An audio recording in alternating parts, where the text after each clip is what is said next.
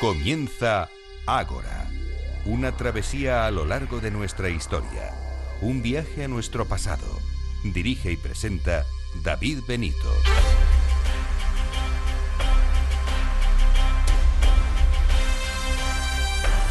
Muy buenas noches y bienvenidos a Ágora, la cita de Capital Radio con la historia. Desde este momento y a lo largo de una hora larga abrimos el Ágora para que entren todos ustedes, se acomoden y disfruten con los sabios de hoy. Estos son los contenidos de este último programa de agosto, nuestra asamblea número 155. En primer lugar charlaremos con Miguel Zorita, gran conocedor del siglo de oro español y con quien hablaremos de la figura de Miguel de Cervantes, pero en Madrid.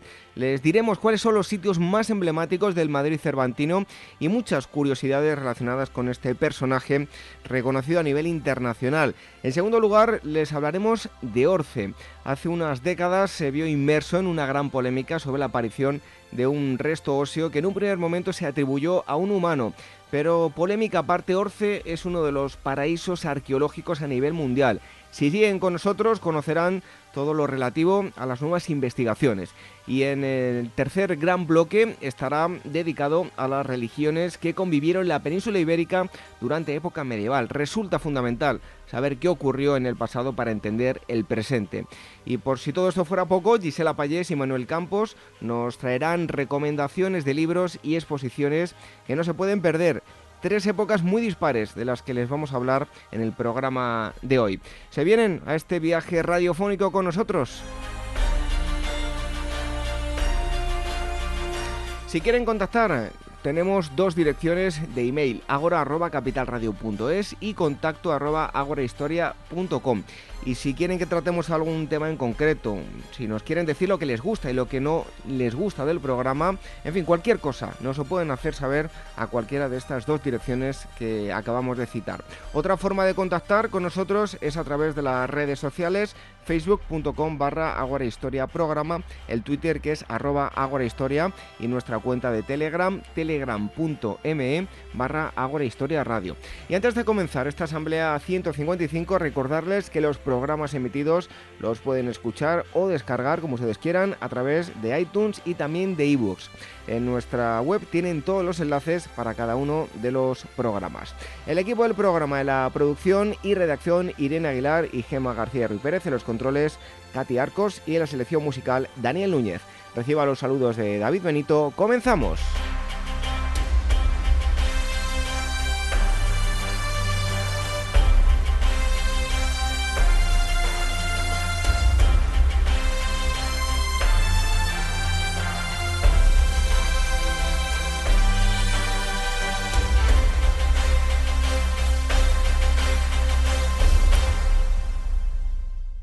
La agencia de viajes Pausanias tiene una filosofía de trabajo simple, transmitir al viajero la pasión por la historia. El viaje comienza mucho antes, con sus talleres y charlas en su sede. Mapas, cronologías y reconstrucciones virtuales ayudan al viajero a adentrarse en esta odisea en la que lo que realmente cuenta es disfrutar a ritmo pausado de cada rincón patrimonio de la humanidad. En Pausanias planifican diferentes destinos para grupos reducidos o incluso a la carta. La duración puede ser de semanas o solo de varios días y siempre acompañados de un profesional conocedor de los grandes temas de la antigüedad. Sus actividades van dirigidas al público que tiene curiosidad por estos temas y que busca sentir una emoción especial al contemplar lugares tan extraordinarios como pueden ser el Foro Romano, el Templo de Apolo en Basae o las pinturas rupestres paleolíticas cántabras. Con Pausanias se vive y se regala una experiencia viajera diferente.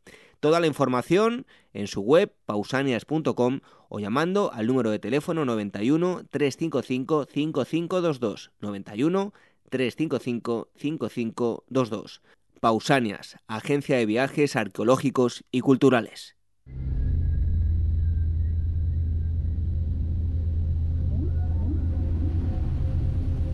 Revive la historia con Ágora, en Capital Radio con David Benito.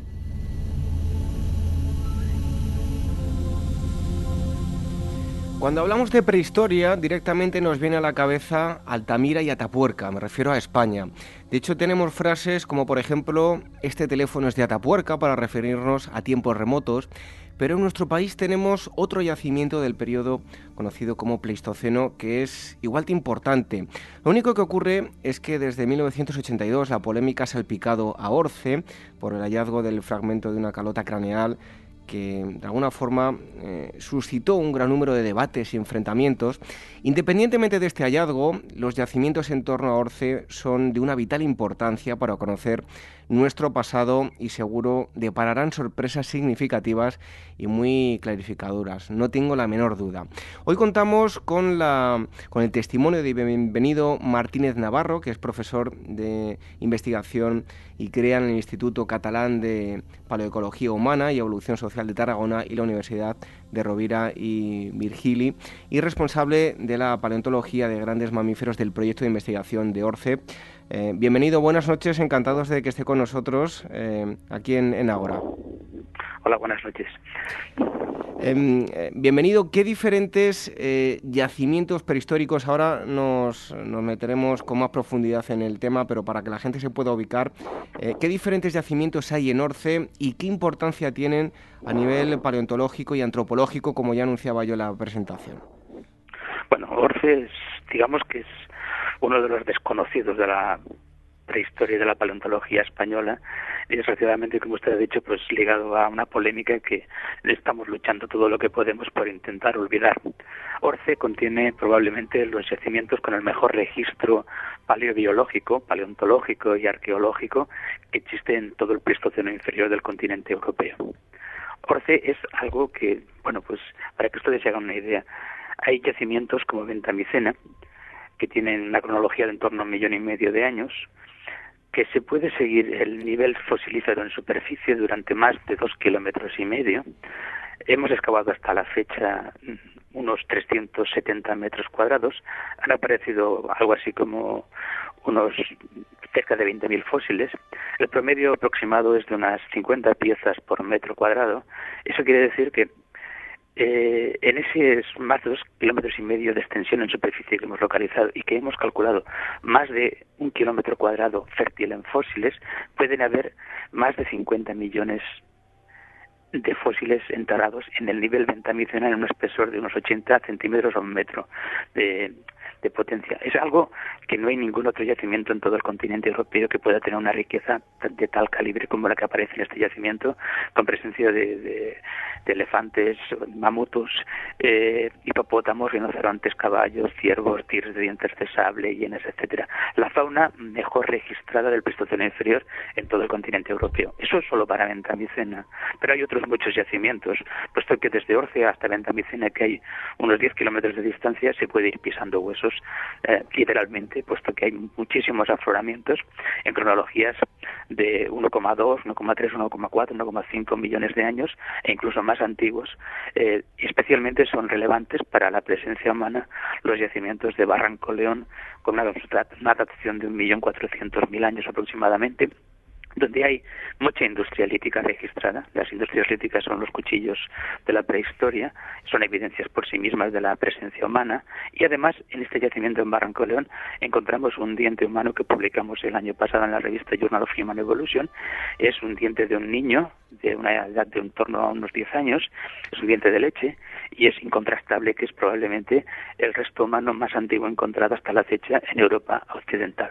También hay otro yacimiento muy relevante que es Fuente Nueva 3, donde aparece una enorme cantidad de fauna, especialmente de, de, mamuts, de elefantes.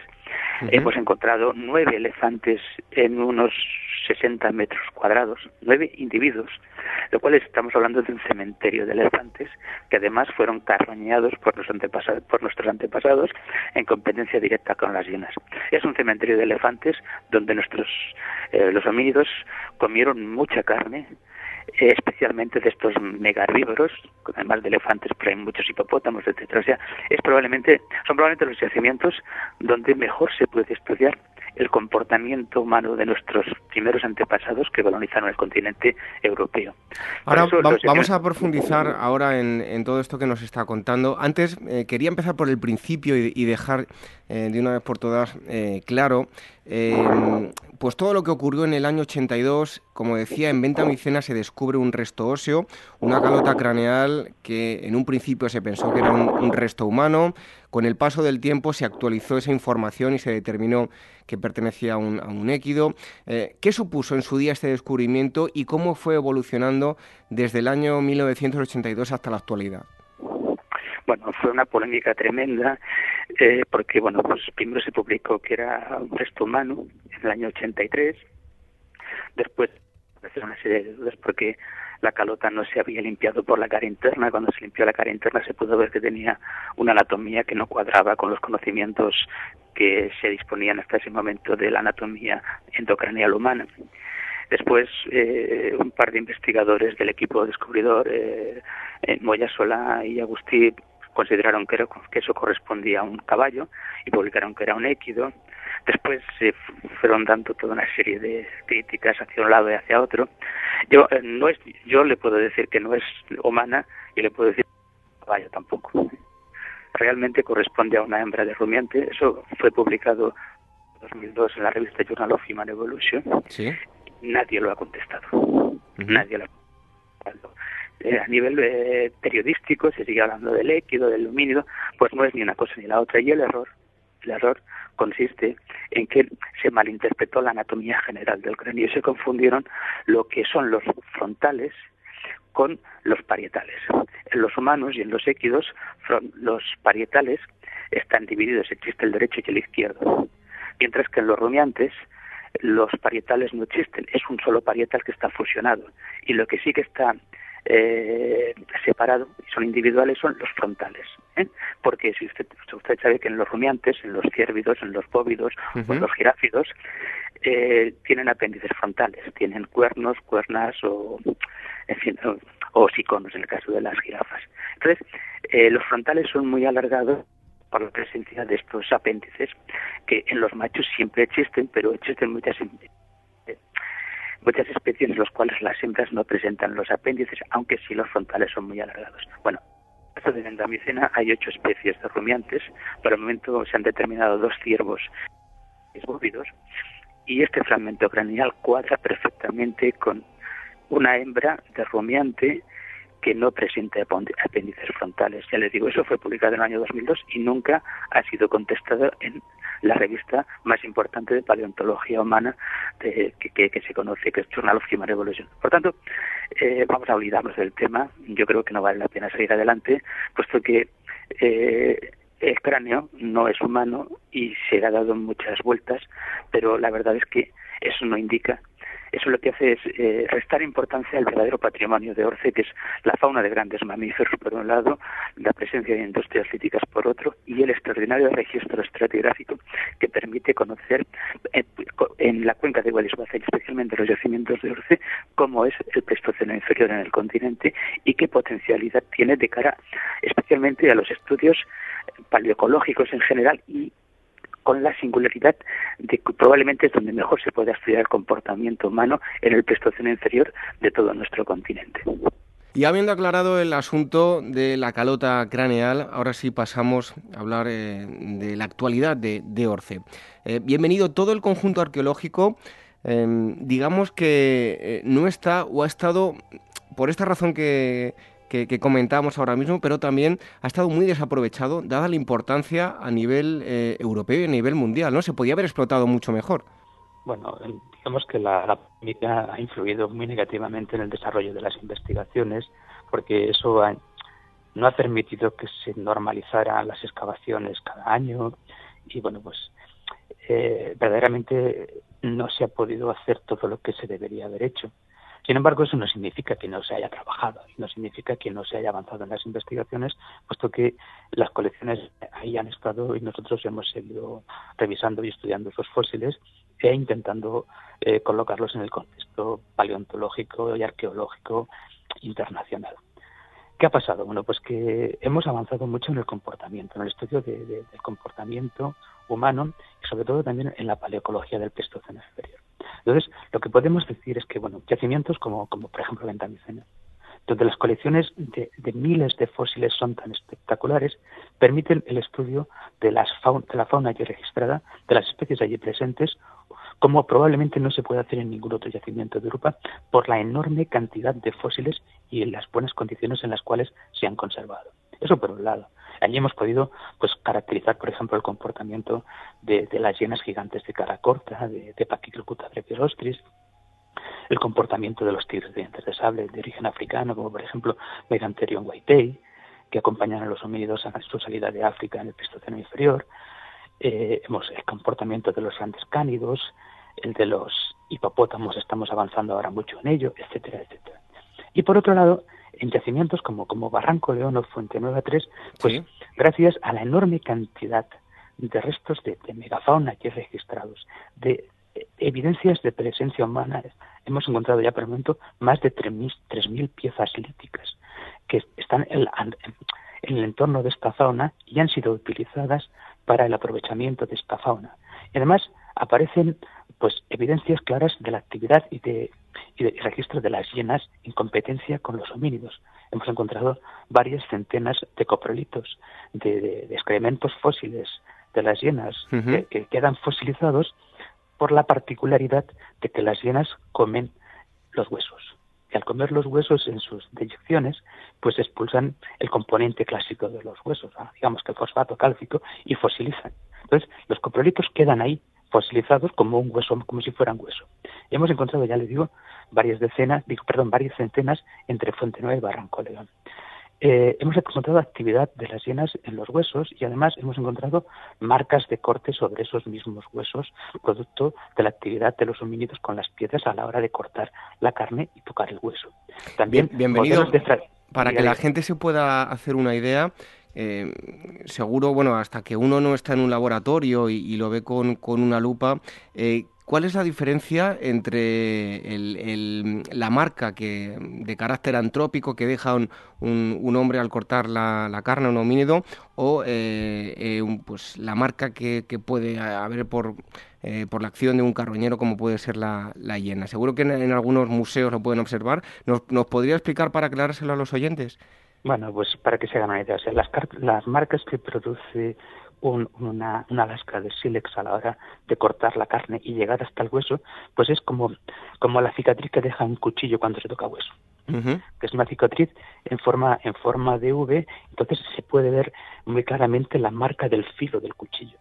Mientras que cuando eso se hace con, con la dentición de un, de un, gran carnívoro, carroñero, en este caso las hienas, pues la marca es mucho más amplia, eh, tiene la, la, la, sección tiene forma de U en vez de forma de V y son marcas mucho más, eh, se ven mucho más fácilmente en general. Son, le digo la extensión es más grande y sobre todo eh, son mucho más, más amplias más anchas y la forma de la sección no es tan, tan incisiva como en el caso que, en el caso de las, de las lascas de siles que cortan pues como un cuchillo metálico y dejan la marca muy clara. Y luego hay otro asunto que también me parece muy importante, siempre lo hemos dicho en, otras entrevistas, que nuestro planeta eh, no está, digamos, parado, está moviéndose constantemente, está evolucionando, cambiando y eh, el tiempo, desde luego la climatología y la geología influyen muchísimo en, ello. ¿Cómo era a nivel geográfico, eh, pues hace más de un millón de años, toda la zona de la cuenca de, Guadix-Baza? Bueno, pues es algo, lo de la cuenca de Guadix-Baza es algo muy espectacular. Y eh, este año pasado hemos avanzado muchísimo en los conocimientos de cómo era la, geografía y, el clima de la zona concretamente. bueno, imagínense que la cuenca de Baza era un lago de una extensión enorme. Desde Baza hasta Orce hay unos cincuenta y tantos kilómetros, hasta Vendamicena más de sesenta. Entonces había un lago que iba prácticamente desde Baza hasta Orce, tenía muy poca profundidad, máximo 20, 30 metros, eh, y la, la, extensión era muy grande, con una lámina de agua muy, muy pequeña. Ese lago era de agua salada y estaba alimentado, pues, como todos los lagos, por el agua de lluvia, que se vertía sobre toda la cuenca de Baza y había un río principal que bajaba desde Sierra Nevada, atravesaba toda la cuenca de Guadix y por eh, el norte de una pequeña sierra que se llama el Jabalcón vertía las aguas en la cuenca de Baza y alimentando ese gran lago de, de Baza Orce. Pero eh, por lo que hemos estudiado, por lo que hemos visto, la evaporación era muy grande y teóricamente ese lago tendría que tener mm, problemas, eh, el balance hídrico debía ser negativo en algunos momentos, quedando desecado, casi completamente desecado en algunos veranos, ¿no? Sin embargo, ese lago estaba en una alimentación bastante concreta porque había una parte del lago que, del agua del lago que estaba alimentada por aguas termales. Hay muchísimo termalismo en la cuenca de Guadisbaza, hay mucho termalismo y algunos de estos yacimientos que estamos que hemos encontrado eh, tenían eh, manantiales que tenían unas aguas mm, pues con bastante con agua a una temperatura mm, superior a la normal. ¿eh? Por ejemplo, actualmente en Orci hay hay un manantial que es una piscina natural que se llama Fuencaliente. El nombre no es, no es gratuito, porque el agua sale a 21 grados. En Huesca, al lado de Orce, hay otro Fuencaliente que también tiene aguas termales parecidas a las de Orce. Pero luego hay otros, están otros baños termales en la cuenca, como son los baños de Zújar, los de Alicún de la Torre. O sea que había, actualmente hay varios, mm, varios eh, afloramientos de aguas termales, pero por la sensación que, que tenemos y relacionados con la aparición de estos yacimientos en Orce, podemos pensar que la mayoría de estos yacimientos tenían una relación importante con las aguas termales, puesto que las aguas termales garantizan, primero, que haya agua permanente, hay manantiales de aguas permanentes que no se desecan nunca, lo cual son lugares donde los animales acuden a beber recurrentemente hasta en los momentos de máxima sequía, por un lado, y en segundo lugar, un manantial de aguas termales a 20-22 grados es un lugar idóneo para la vida de una fauna extraordinariamente rica con presencia muy abundante de hipopótamos. Y hay muchísimo hipopótamo en la cuenca de Guatisbaza y especialmente en los yacimientos de Orce. Y los hipopótamos son animales muy, muy interesantes, porque los hipopótamos vienen de África. Se dispersan de África en cronologías próximas a la dispersión humana del continente africano hacia Europa, eh, en torno a un millón y medio, un millón seiscientos mil años, un millón setecientos mil años, tenemos hipopótamos en, en Ventamicena, en Fuente Nueva, en Barranco León. Los hipopótamos son animales que necesitan unas condiciones climatológicas que son muy, muy interesantes. Necesitan agua en abundancia y necesitan que esa agua no sea fría. Porque si el agua está fría y se puede congelar, en aguas congeladas los hipopótamos no pueden sobrevivir. O sea que si hay hipopótamos, el clima ha de ser suficientemente benigno que, para que permita la supervivencia de los hipopótamos. Bueno, entonces, eso significa que animales que viven en aguas de esas características requieren unas condiciones climatológicas y ecológicas que son similares a las de nuestros antepasados. Agua, había que tener agua controlada, y la climatología no podía ser eh, maligna para que pudieran sobrevivir nuestros antepasados, que son, por tanto, si encontramos hipopótamos, yo siempre les digo a mis, a mis alumnos que donde hay hipopótamos hay que buscar homínidos, porque la climatología y las condiciones ecológicas son muy parecidas a las que nuestros antepasados necesitaban para su supervivencia.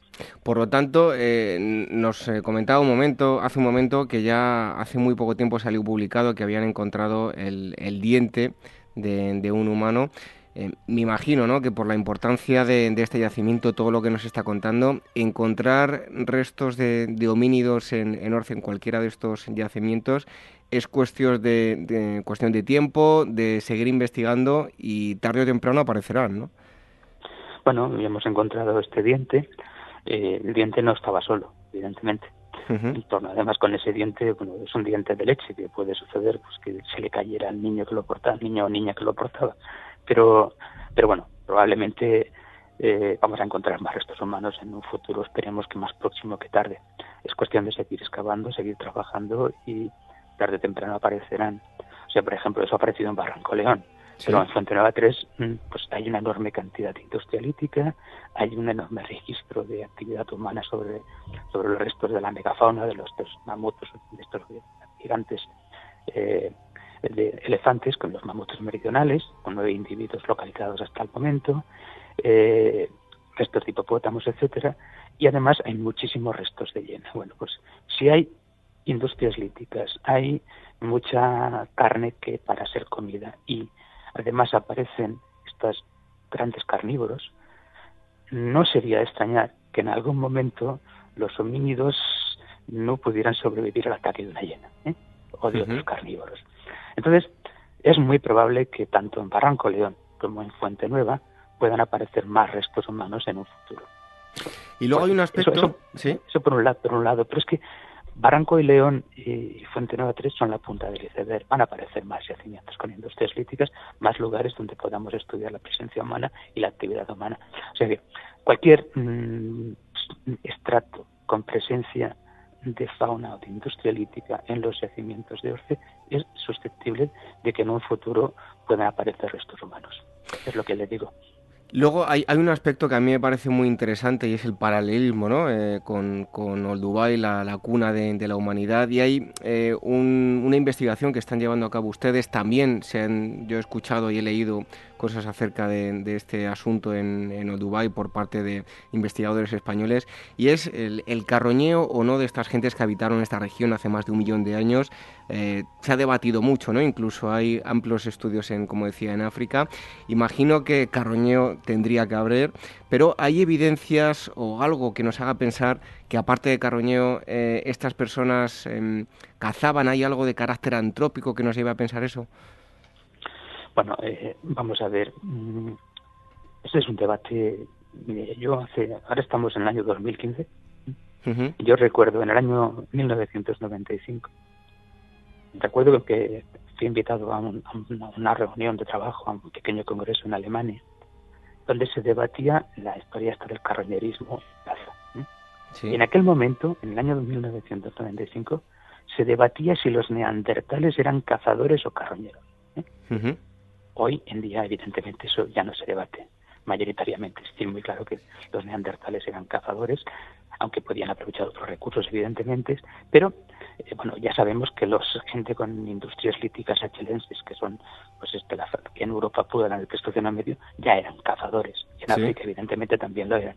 Se han encontrado lanzas en yacimientos alemanes, que eran utilizadas, evidentemente, para cazar y para otras cosas. Entonces, ya no se debate eso. Eh, sí le puedo decir una cosa.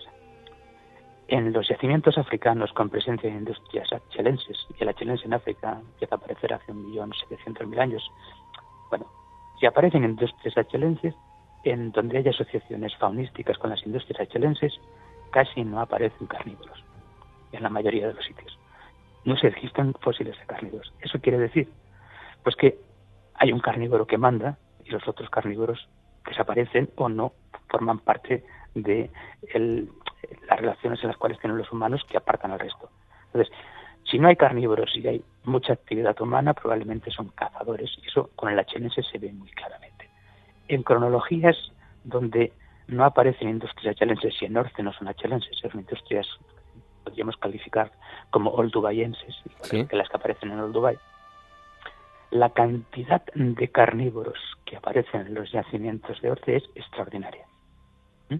Hay hienas, hay osos, hay tigres de dientes de sable, hay otras, otros, panterinos, eh, hay grandes cánidos como los licaones, eh, el licaón, licaonoides, etc. Entonces, donde hay tanto carnívoro, la competencia entre humanos y carnívoros por el aprovechamiento de la carne es extraordinariamente elevada. Le he dicho antes que en Fuente Nueva pues aparecen muchos coprolitos también en Barranco León, que estos coprolitos los atribuimos a la actividad de las hienas gigantes de cara corta, Pachycrocuta brevirostris. Pero eso no quiere decir que solo las hienas y los homínidos se comieran los elefantes, ¿eh? los mamuts. No, señor. Ahí iban a comer todos, ningún carnívoro, todos los carnívoros, todos, absolutamente todos son carroñeros. Son cazadores, son cazadores, pero sí, pueden, pueden comer algo que les salga gratis, no lo desaprovecha absolutamente nadie. Entonces, eh, ¿qué es lo que podemos decir en cuanto al comportamiento humano en yacimientos como Fuente Nueva 3, donde aparece toda esta cantidad de elefantes? Pues podemos decir lo siguiente, y es que Primero, que es un cementerio de elefantes. ¿Por qué es un cementerio de elefantes?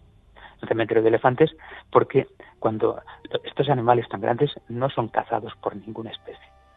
Siempre que se come elefante en estas, en estas cronologías tan antiguas, siempre son carroñados. Eso se puede decir por definición.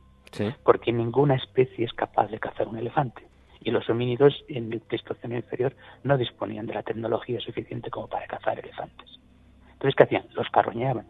Los carroñaban porque los elefantes acudían a beber a un manantial que era Fuente Nueva, que probablemente era un manantial de aguas termales, porque los elefantes, el hecho de que por su tamaño estén salvados de la predación, ya que animales que pesen 3, 4, 5 mil kilos, incluso alguno puede pesar hasta 15 mil kilos. Hemos encontrado un macho enorme con unas defensas de 4 metros y medio de largas y, bueno, y un diámetro de 32 centímetros, o sea, un animal gigante, tremendo, entre, entre 12, 14 o 15 toneladas de, masa corporal.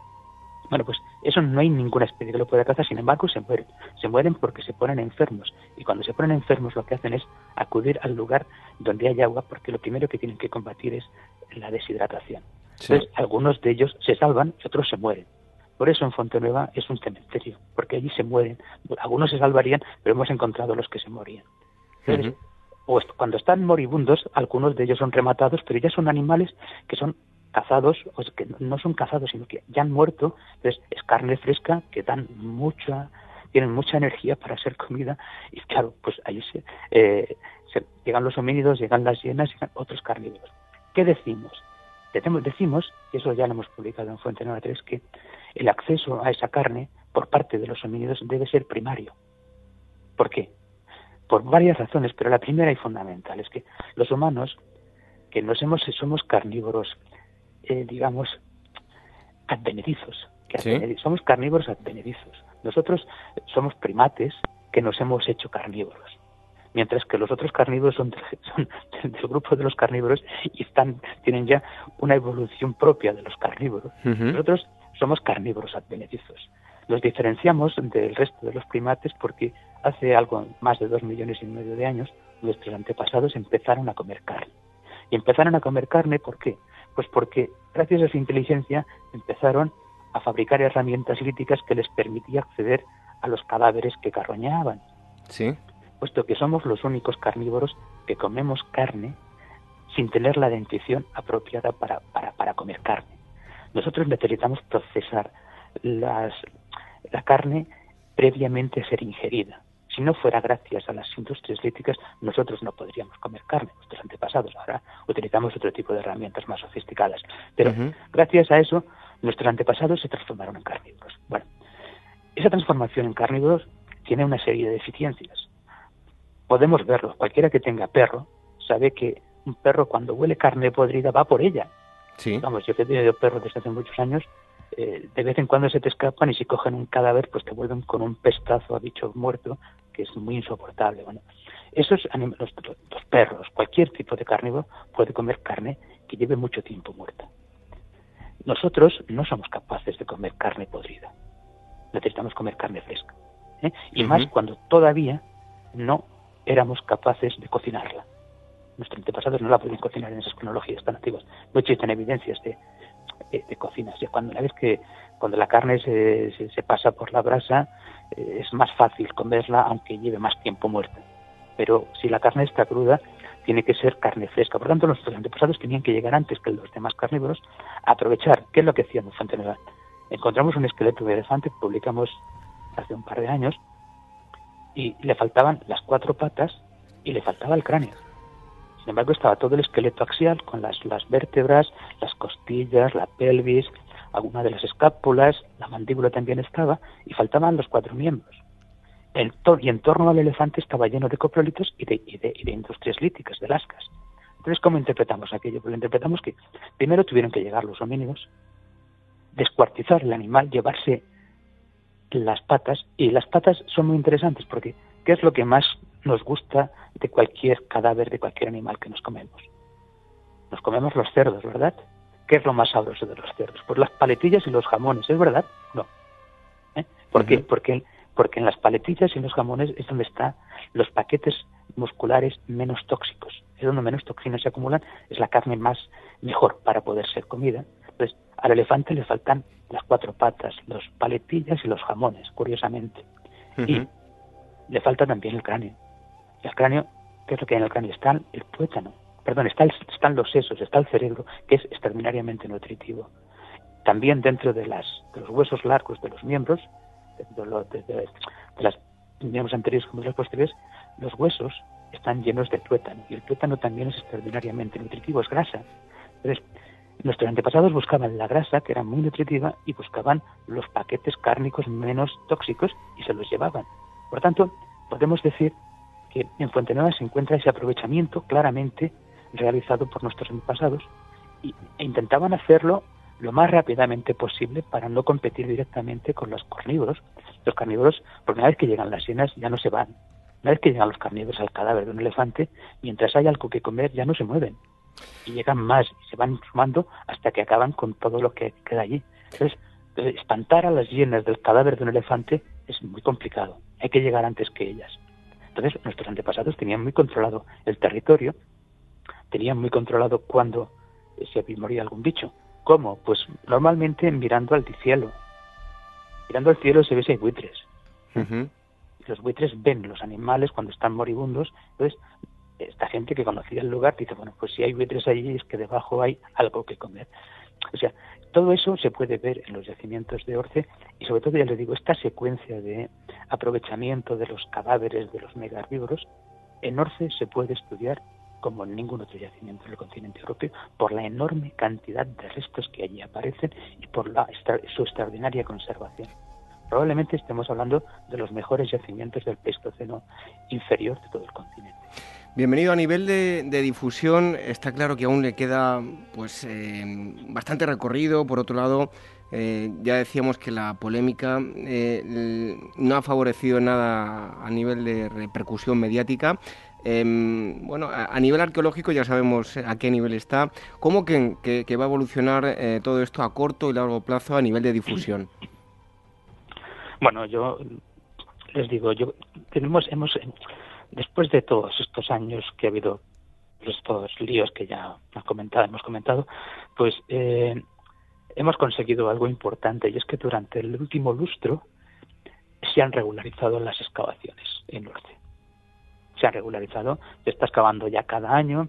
Eh, a partir de, primero se empezó a excavar Fuente Nueva y Barranco León en el año 2010. En el año 2013 ya se consiguió incluir en la excavación el yacimiento de Ventamicena y ya desde el año 2013, 14 y ahora en el 2015 pues se van a excavar los tres yacimientos, Fuente Nueva, Barranco León y Ventamicena, con regularidad. Y eso, bueno, pues da una normalidad necesaria para el desarrollo de un macroproyecto como es Orce.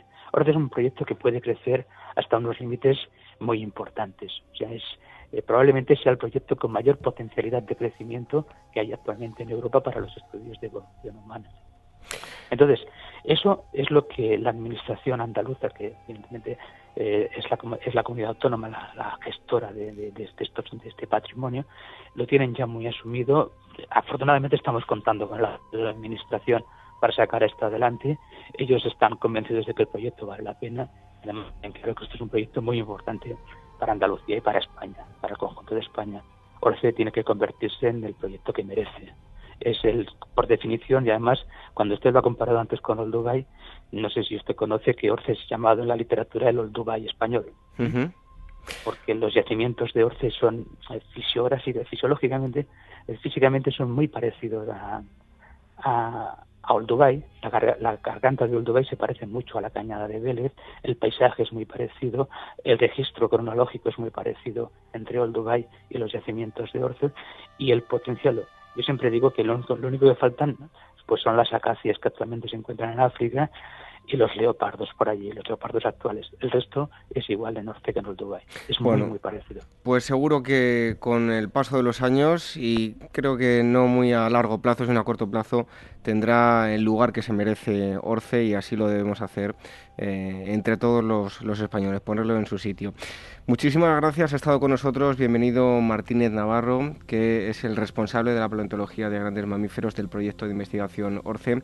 Muchísimas gracias por haber estado con nosotros en, en Ágora y habernos aclarado toda la situación del pasado y del presente de, de ORCE. A ustedes, muchas gracias. Un fuerte abrazo. Dejamos Orce y la prehistoria y seguimos hablándoles de más cosas aquí en Ahora, en Capital Radio.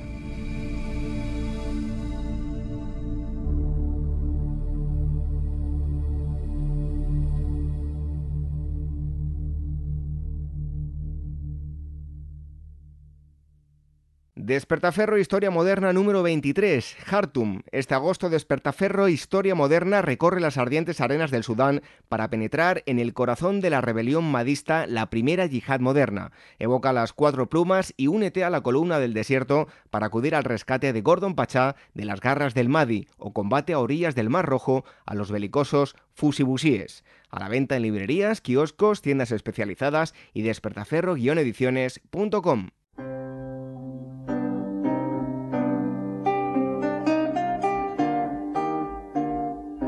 Nuestras redes sociales, facebook.com barra Ágora Historia Programa y nuestro Twitter, arroba.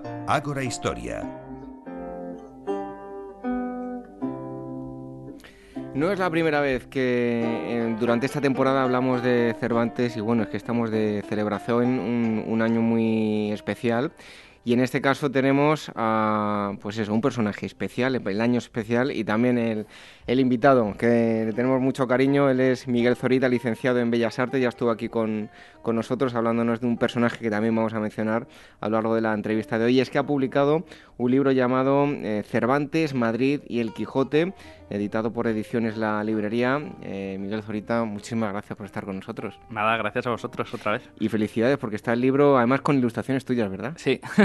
ilustraciones y fotografías, todo bueno, todo muy gráfico. Es una, una guía perfecta si quieren hacerse un recorrido por el Madrid cervantino, pues perfectamente. bueno, lo primero de todo, lo dices en la introducción del, del libro, eh, te sientes un extraño eh, del presente en Madrid, ¿no? Eh, un poco, sobre todo cuando estuve escribiendo el libro, uno se mete tanto, profundiza tanto en este momento histórico que llega un momento que estás tan rodeado de mapas, de documentos, de pues eso, toda, toda esa ese bagaje cultural de ese momento que a mí me pasaba de luego, por ejemplo, estar encerrado en casa, pues investigando sobre este tema, acudir a la Puerta del Sol y, y, que me, me, daba esa sensación de que Madrid había cambiado mucho, pero claro, por, por estar tan enfarragado en ese tema durante tanto tiempo. Ha cambiado mucho, pero en realidad no tanto, ¿no? Exacto, hay cosas que no, hay cosas que se siguen manteniendo muy... Por ejemplo, eh, la especulación inmobiliaria existía en el Madrid de Cervantes.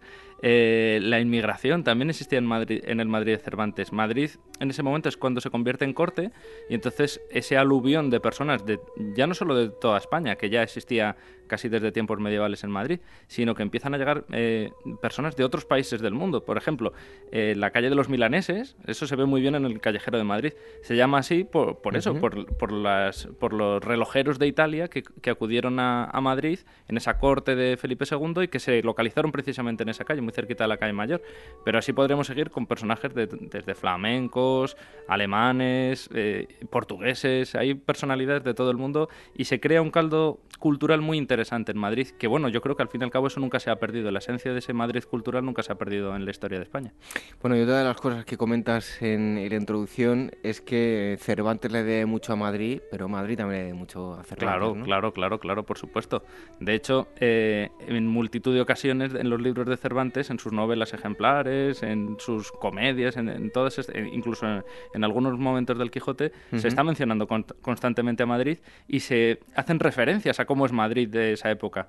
Eh, ¿qué, personajes viven en Madrid, cómo se llaman, por ejemplo, los ladrones de la Plaza Mayor, que es un detalle muy, muy curioso y que solo se sabe precisamente gracias a Cervantes, porque como él se vuelca en el realismo, en, darle verosimilitud a sus historias, reflejando esa parte social de Madrid, pues claro, al final Madrid se convierte en deudor porque tiene una especie de, pequeño historiador en Cervantes al hablar de Madrid.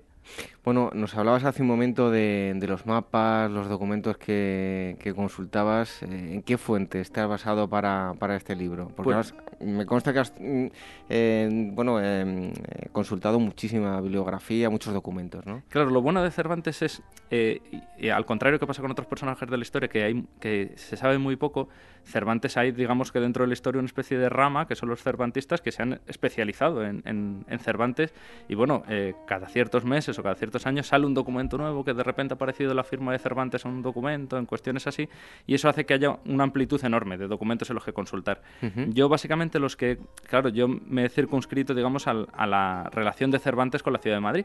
Entonces, bueno, básicamente, pues en los archivos parroquiales, en el archivo parroquial de San Sebastián, que es maravilloso, maravilloso, porque además el, el párroco de esa iglesia en ese momento es muy minucioso y escribe, pues eso, dónde viven los... Ya no solamente pues a los niños que han bautizado, los matrimonios que han casado, sino dónde viven, quién son sus vecinos, por ejemplo, que es un detalle muy interesante.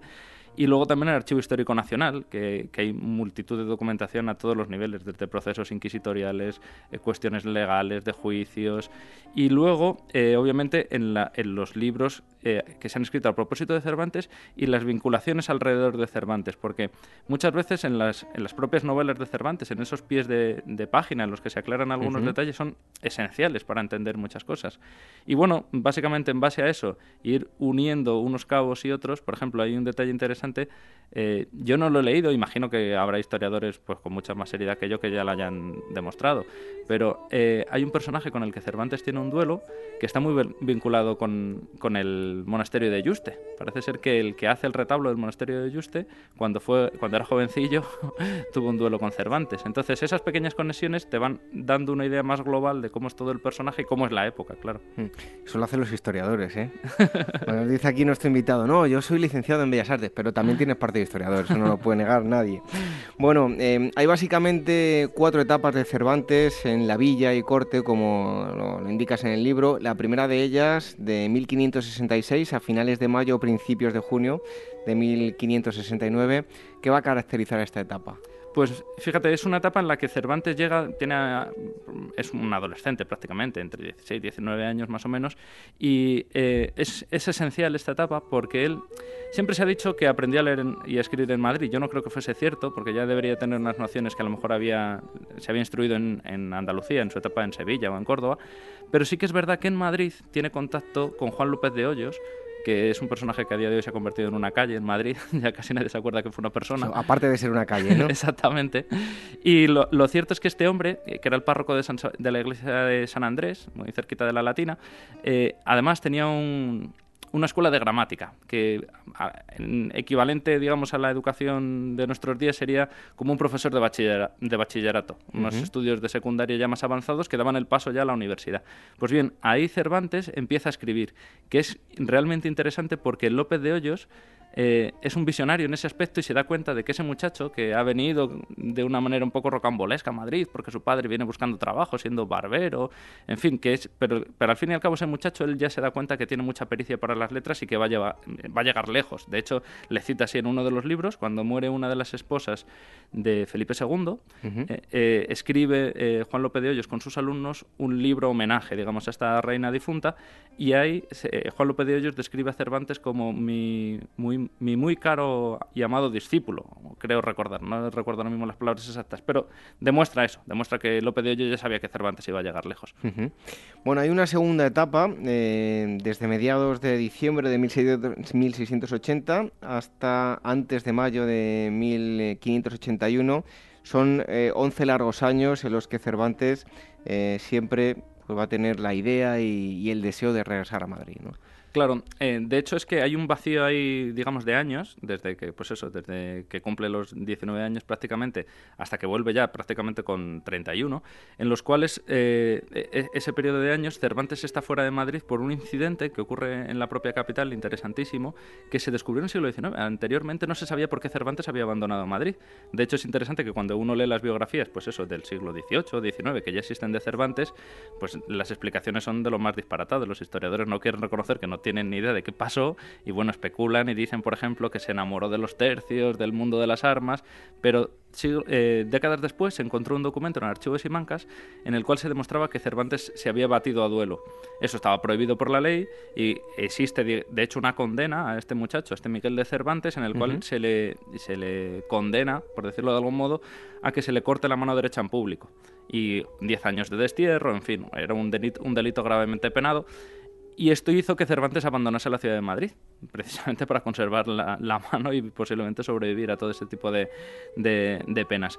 ¿Qué sucede? Que cuando aparece ese documento en archivos y mancas, claro, la imagen tan idealizada que tenemos de Cervantes y más que se tenía en aquel entonces, hace que muchos historiadores renieguen de ese documento y digan que no, que en realidad se trataba de otro Miguel de Cervantes. En fin y al cabo, parece ser que era todo bastante cierto, bastante veraz en ese sentido y, y bueno, pues por eso existe ese vacío legal. Que luego cuando Cervantes ya vuelve a Madrid, paradojas del destino, por huir a Italia, luego participa en la batalla de Lepanto, como todo el mundo sabe, y es apresado en Argel.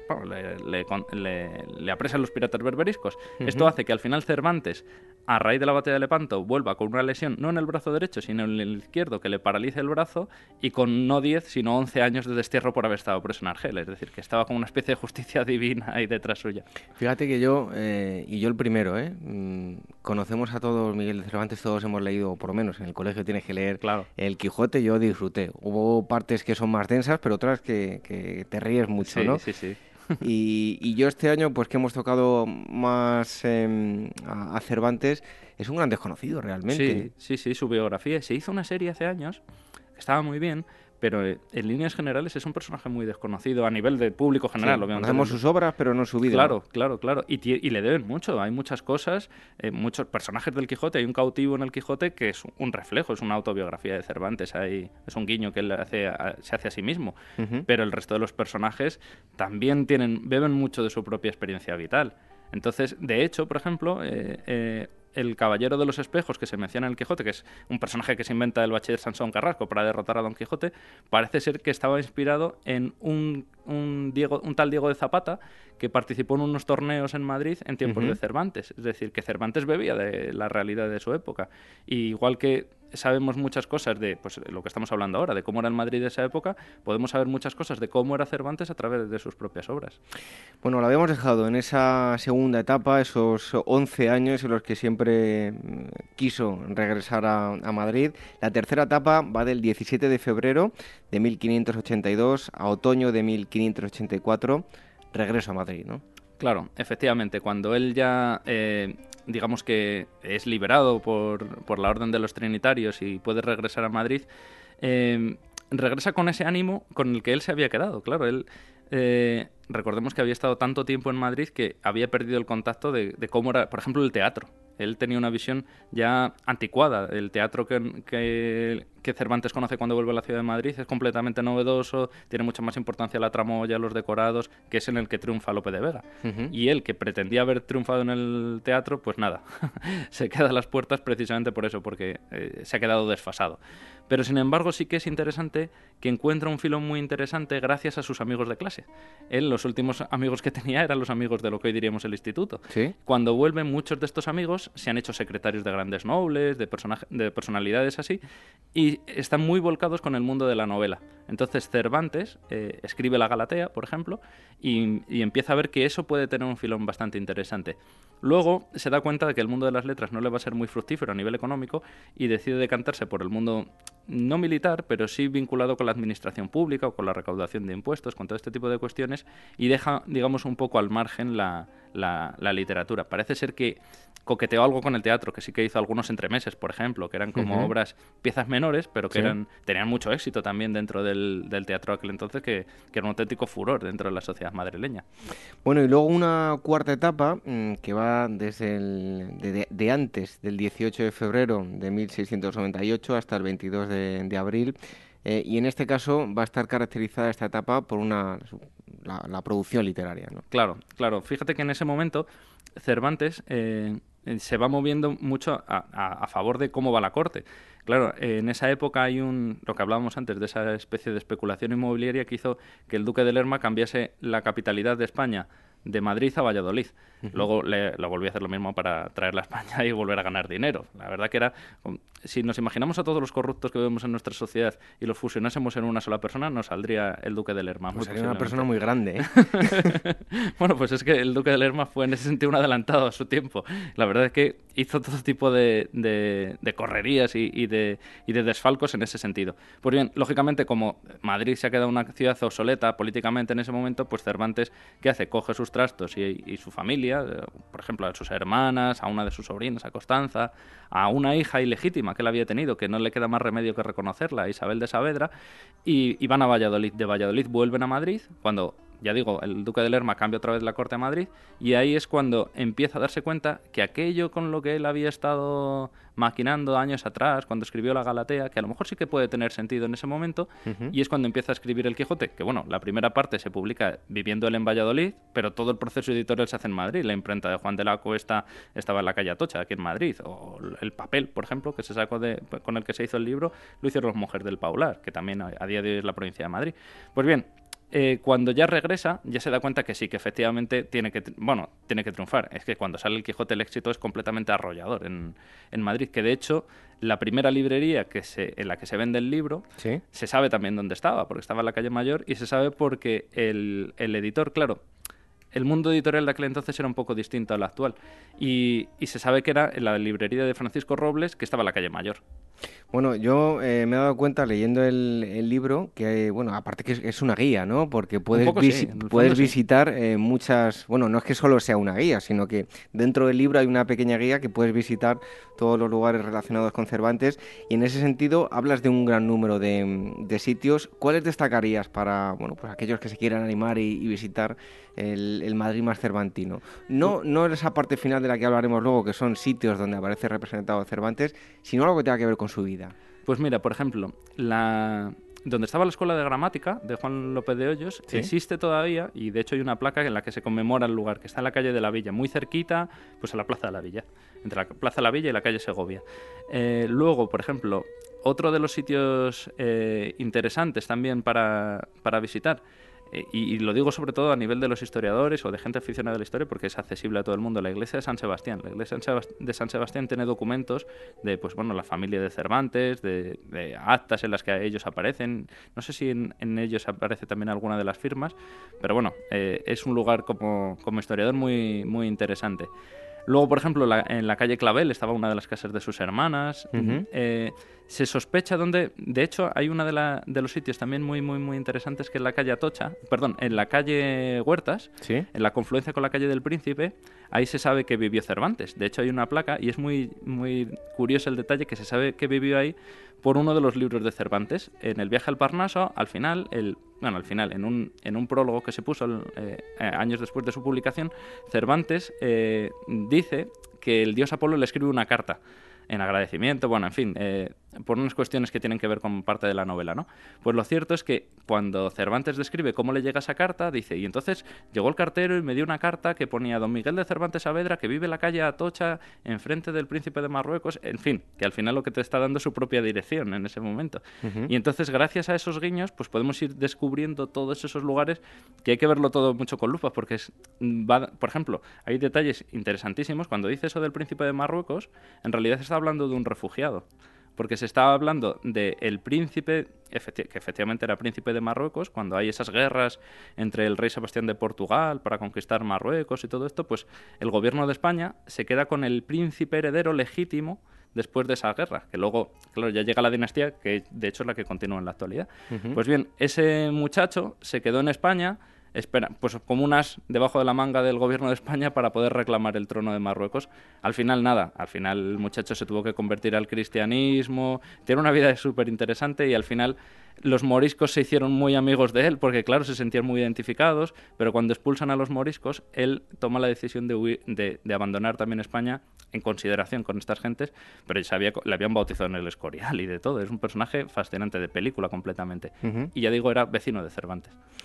Bueno, pues em, comentas también en el libro que no es posible acercarse a la figura de Cervantes sin entender el, Madrid cotidiano, pues cómo era el día a día en, este momento histórico en, Madrid. Claro.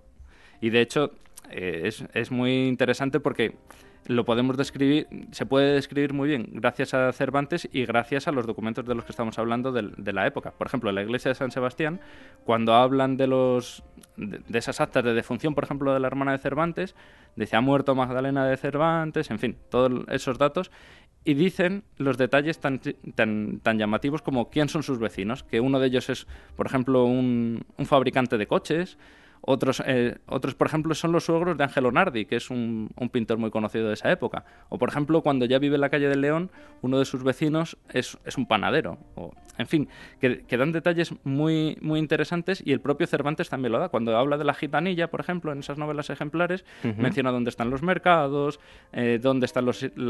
o, por ejemplo, el, la ilustre fregonada habla de los dónde están los ladrones más frecuentes en Madrid. O, por ejemplo, el, mundo de la prostitución también era una cuestión muy presente en, ese, en el Madrid de aquel entonces. Incluso eh, se cita también un detalle muy, muy significativo que son los margaritones y las margaritonas, que era una especie de alcahuetes que Cervantes tuvo también un vecino que le acusan de ser margaritón y le procesa la Inquisición, todo esto. Entonces, ¿tenemos que ver un Madrid muy conflictivo?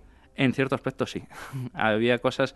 De hecho, eh, es interesante que, por ejemplo, los, los espectáculos públicos, el factor que les, que les une a todos es la violencia porque siempre tendemos a pensar en el mundo de los de eso de, los espectáculos como que era algo alegre y tal pero dentro de los espectáculos públicos estaban las ejecuciones los autos de fe.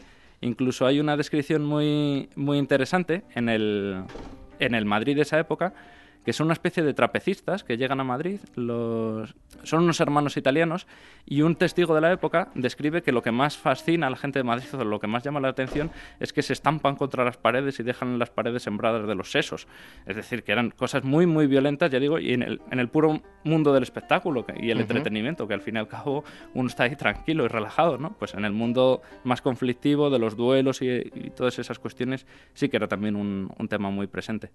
Luego todos los aspectos que te, tratas en el libro es em, si realmente pues había un ambiente intelectual literario en el Madrid de, las letras. ¿Era así? O... Claro, sí, sí, sí, yo estoy convencido de ello. Fíjate porque eh, tenemos muchas veces un complejo en España de inferioridad frente a otros países, pues cuando se habla de, yo qué sé, del París del siglo XIX o en fin, de, estas capitales que tienen un peso en la cultura realmente imponente.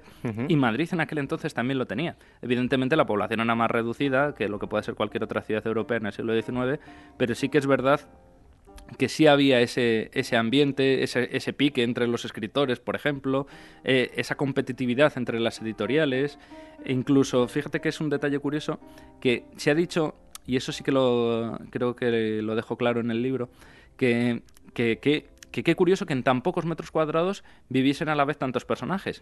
Y en cierto modo no es así. Eso sí que lo quiero aclarar porque, por ejemplo, si es verdad que Cervantes vivía en la calle Francos y en la perpendicular, en la parte de atrás, vivía, eh, o vivió, mejor dicho, Góngora, en una casa que era de Quevedo. En fin, eh, ese tema así tan polémico, ¿no? Siempre de esas disputas entre Quevedo y Góngora. Pero es verdad que vivieron ahí, pero no contemporáneos a Cervantes, sino unos años después. Pero, por ejemplo, Cervantes sí que fue vecino realmente, cronológicamente hablando, de Lope de Vega, que se compró la calle, la casa en la misma calle que Cervantes. Es decir, que ese caldo de cultivo a nivel intelectual sí que existía en la época.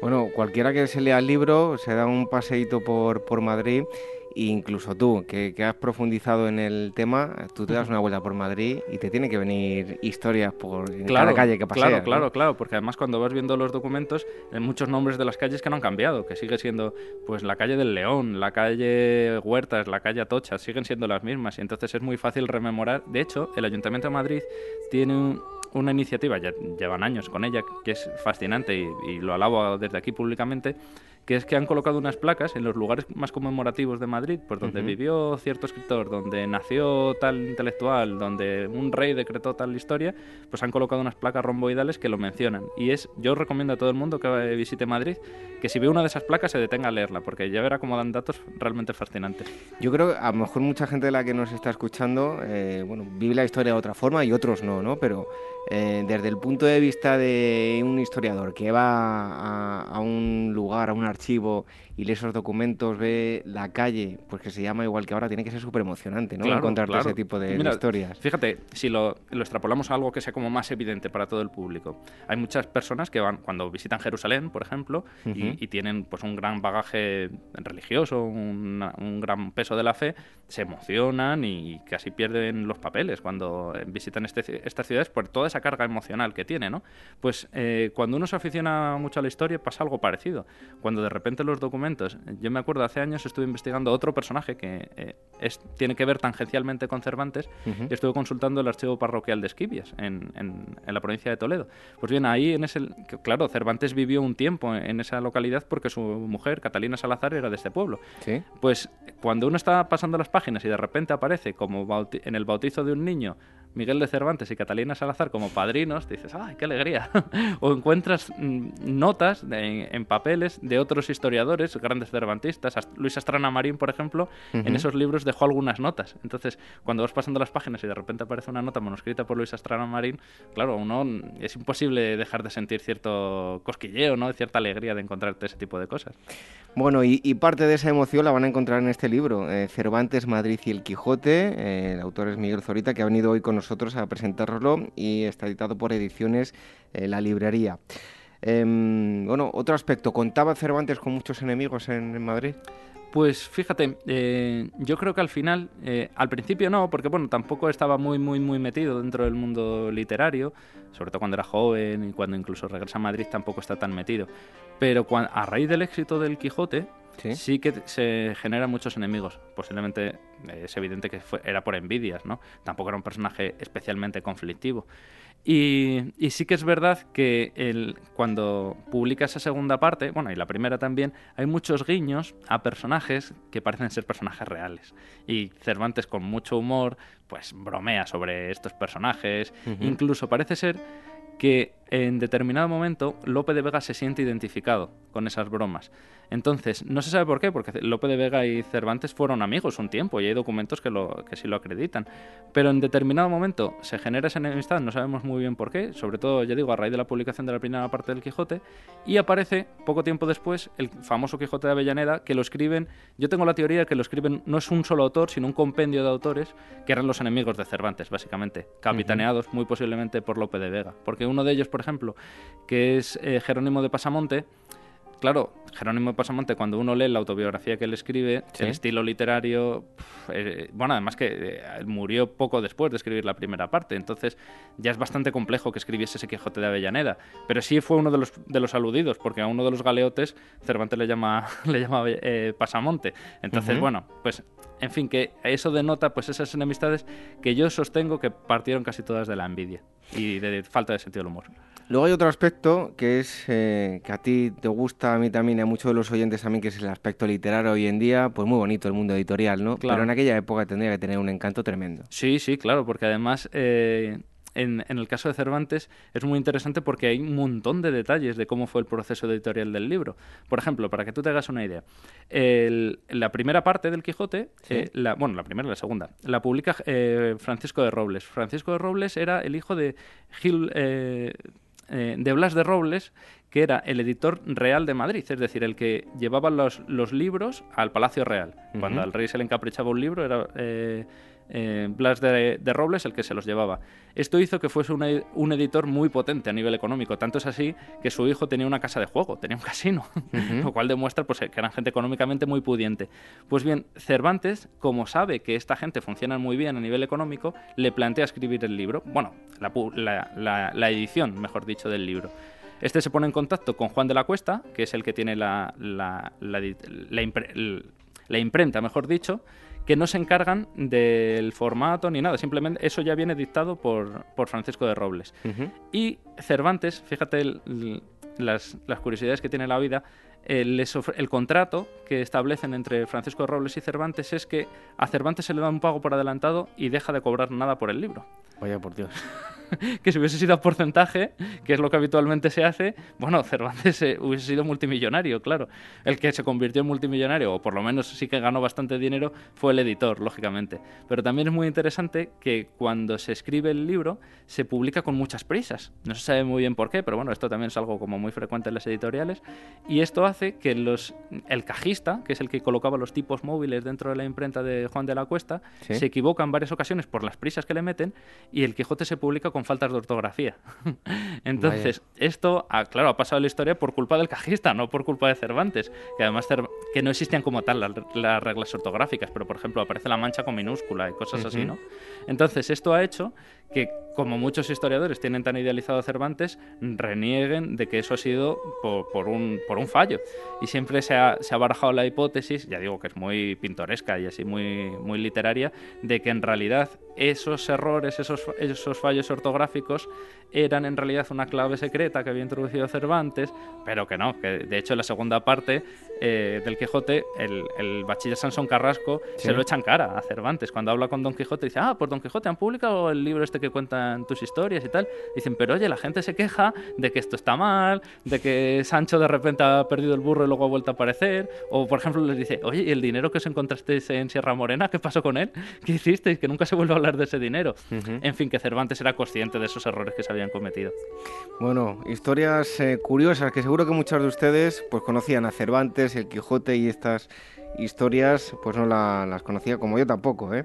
Em, los soldados en Madrid, por otro lado, ¿qué papel juegan los soldados y el ejército en la vida de Cervantes? Pues importante, porque Cervantes al fin y al cabo fue soldado. Y de hecho él cuando habla de sí mismo, una de las cosas que destaca es que era soldado. De hecho, la mano, la movilidad de la mano, mejor dicho, del brazo entero, posiblemente, lo, lo perdió batallando. No solo en Lepanto, ¿eh? que luego él participó en otras batallas menos conocidas, pero que sí que tuvieron su relevancia. La verdad es que en Madrid al mismo tiempo era muy importante porque todas las gestiones del papeleo de los soldados se hacían en Madrid. Cuando alguien quería ascender, pues tenía que ir a la Casa del Tesoro, que era un edificio anexo al Palacio Real, donde se tramitaban todo este tipo de, cuestiones. Cervantes tuvo que ir allí, en, uno de, de esos trámites. De hecho, incluso él intenta ir a América y en Madrid le dicen, no, tú te quedas aquí, busca a alguien que te, que te ayude, pero no te damos permiso para irte a América porque allí no se te ha perdido nada. Y, evidentemente la mayoría de los soldados, eh, eh, Ercilla, por ejemplo, que es un gran literario, pero que también fue soldado en, en, lo que hoy es Chile, nació en Madrid. En definitiva, hay otros, eh, Heredia también, que fue el, que, el, fundador de Cartagena de Indias, sin ir más lejos. También era madrileño y era soldado. Es decir, que Madrid y los soldados tenían un culto, un, un, caldo de cultivo ahí muy importante. Bueno, eh, ¿qué lugares eh, cita Cervantes en sus obras y qué bueno, el, papel que, van a jugar eh, algunos de esos lugares de, Cervantes en, Madrid eh, y que tú mm, bueno, hablas de ello en el libro? ¿Cuáles son esos, esos lugares? Pues mira, fíjate, es, es, interesante porque muchos están muy vinculados a su vida. Claro, hablaba de lo que conocía, lógicamente. Ah, menciona, por ejemplo, la fuente de los Leganitos, la fuente de Leganitos, que la fuente de Leganitos estaría en lo que hoy es Plaza España. Y es y seguramente que lo conocía porque en la calle Leganitos vivió su madre, murió su madre allí en los últimos años de su vida. La madre de Cervantes. La madre de Cervantes vivieron de alquiler en una de estas casas. Ahí vive un personaje que no voy a mencionar, pero de estos casposillos, luego te lo digo fuera de micrófono. Vale. sí, pues de hecho, mira, en esa misma calle nació don Juan José de Austria. Es una calle ahí que no deja de dar personajes a lo largo de la historia. Pues bueno, eh, como eso menciona todas las fuentes que hay en el Paseo del Prado, por ejemplo.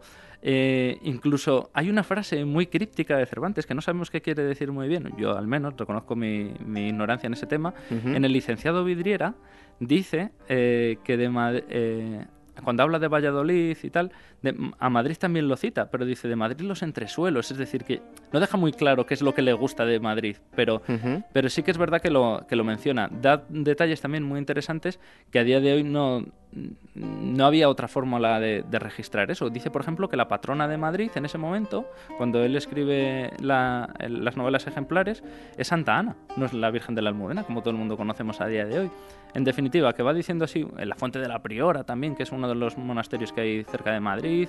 En definitiva, van mencionando un montón de sitios muy interesantes que a día de hoy podemos seguir visitando. No, no existen como tal, han cambiado mucho, pero sí que se conservan, claro. Bueno, en el libro eh, hablas de monarcas fundamentales en la vida del escritor, como Carlos I, Felipe II, Felipe III, también personajes pues, eh, relevantes, entre ellos Juan Espina, que ya estuviste aquí en Agora para hablarnos de, este personaje, pero no quería terminar la entrevista sin preguntarte por eh, tu opinión sobre la, pues, toda la polémica que suscitaron los restos de Cervantes. ¿Crees que se ha actuado bien, que fue todo muy eh, se hizo todo muy deprisa, corriendo, porque se tenía que hacer en ese determinado año. ¿Qué te parece? A ver, yo creo que está bien. Eh, esto suena un poco mal decir que te parece bien que rebusquen los muertos de nadie, pero que creo que a nivel histórico es interesante, porque eh, ya más allá de la cuestión sentimental y de la cuestión de los homenajes, que también lógicamente están muy bien, eh, no tenemos que olvidar que los restos eh, funerarios de alguien es información histórica, al fin y al cabo, porque podemos eh, descubrir enfermedades, parentescos, un montón de detalles que nos ayudan a completar cómo es el personaje. En el caso de Cervantes era muy difícil localizarlos y evidentemente yo creo que se ha hecho todo lo que se ha podido. Muchas veces dice la gente, no, pero están todos los huesos revueltos, ahí ya nadie va a encontrar nada. Bueno, no va a encontrar nada de momento, pero la ciencia también avanza. Quiero decir, si esto lo... Si, yo qué sé, Mesoneros Romanos, por ejemplo, que fue un cronista de Madrid que defendió a capa y espada la figura de Cervantes, hubiese visto lo que hoy día es un georradar, bueno, daría vueltas de campana de, de la emoción.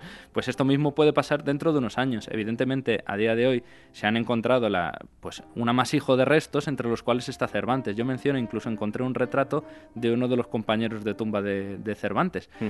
Y, lógicamente, a día de hoy, pues por la falta del ADN, que como sabemos en el caso de Cervantes, se sabe, por ejemplo, dónde estaba enterrado. Si hubiésemos tenido los restos, fíjate, un detalle muy, muy, muy significativo.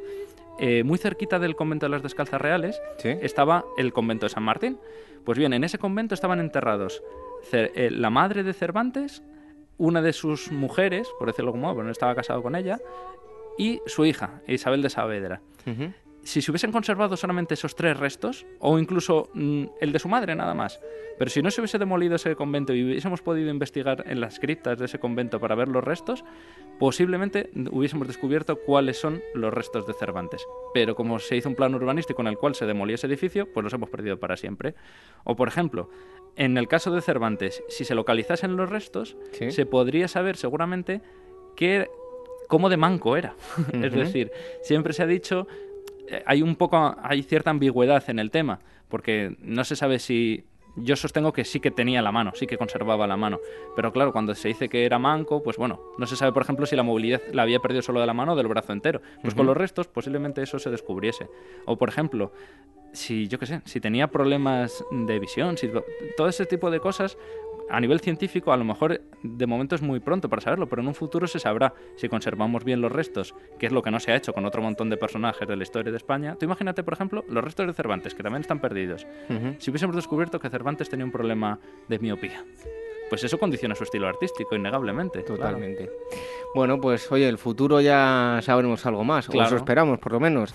De momento, el presente es este libro que tengo yo en mis manos y que ustedes pueden visitar eh, muchas zonas de Madrid y obtener mucha más información acerca de este personaje conocido mundialmente Cervantes, Madrid y El Quijote. El autor es eh, Miguel Zorita, que ha estado con nosotros y está editado por Ediciones La Librería. Miguel, como siempre, un placer haberte tenido aquí con nosotros. el placer es mío. Muchas un fuerte abrazo.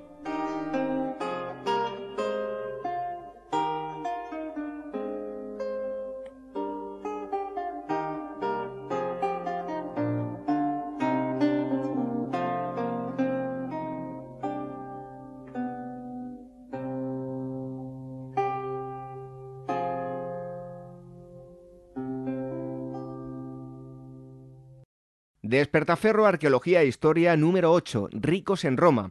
La revista Arqueología e Historia nos traslada este mes a la opulencia de la Roma del lujo con todos sus excesos, suntuosos banquetes, grandes mansiones, uso y abuso de esclavos, corrupción y caídos en desgracia, la jet set romana en estado puro. A la venta en librerías, kioscos, tiendas especializadas y despertaferro-ediciones.com.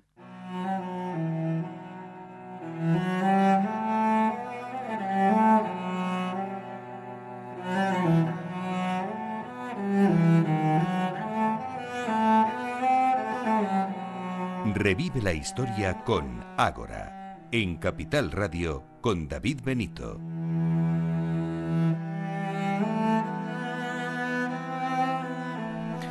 Hoy nos vamos a ir hasta la época medieval en la península ibérica, en, España, un momento en el que convivían eh, tres credos, cristianismo, islam y judaísmo, todo ello en la Edad Media y en la actualidad. Eso es lo que recoge el último trabajo de David Nirenberg, que es profesor de la Universidad eh, de Chicago y su libro que está publicado con crítica. Hoy está con nosotros.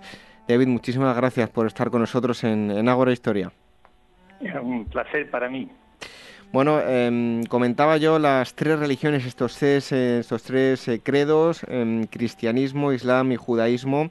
eh, se ha debatido mucho sobre el tipo de convivencia que tuvieron em, durante la, Edad Media muy larga, me imagino que ahora hablaremos en diferentes periodos, pero la convivencia de estos tres eh, credos em, fue homogéneo o como decía, fue pasando por varios eh, periodos en los que se varió la forma en que convivieron.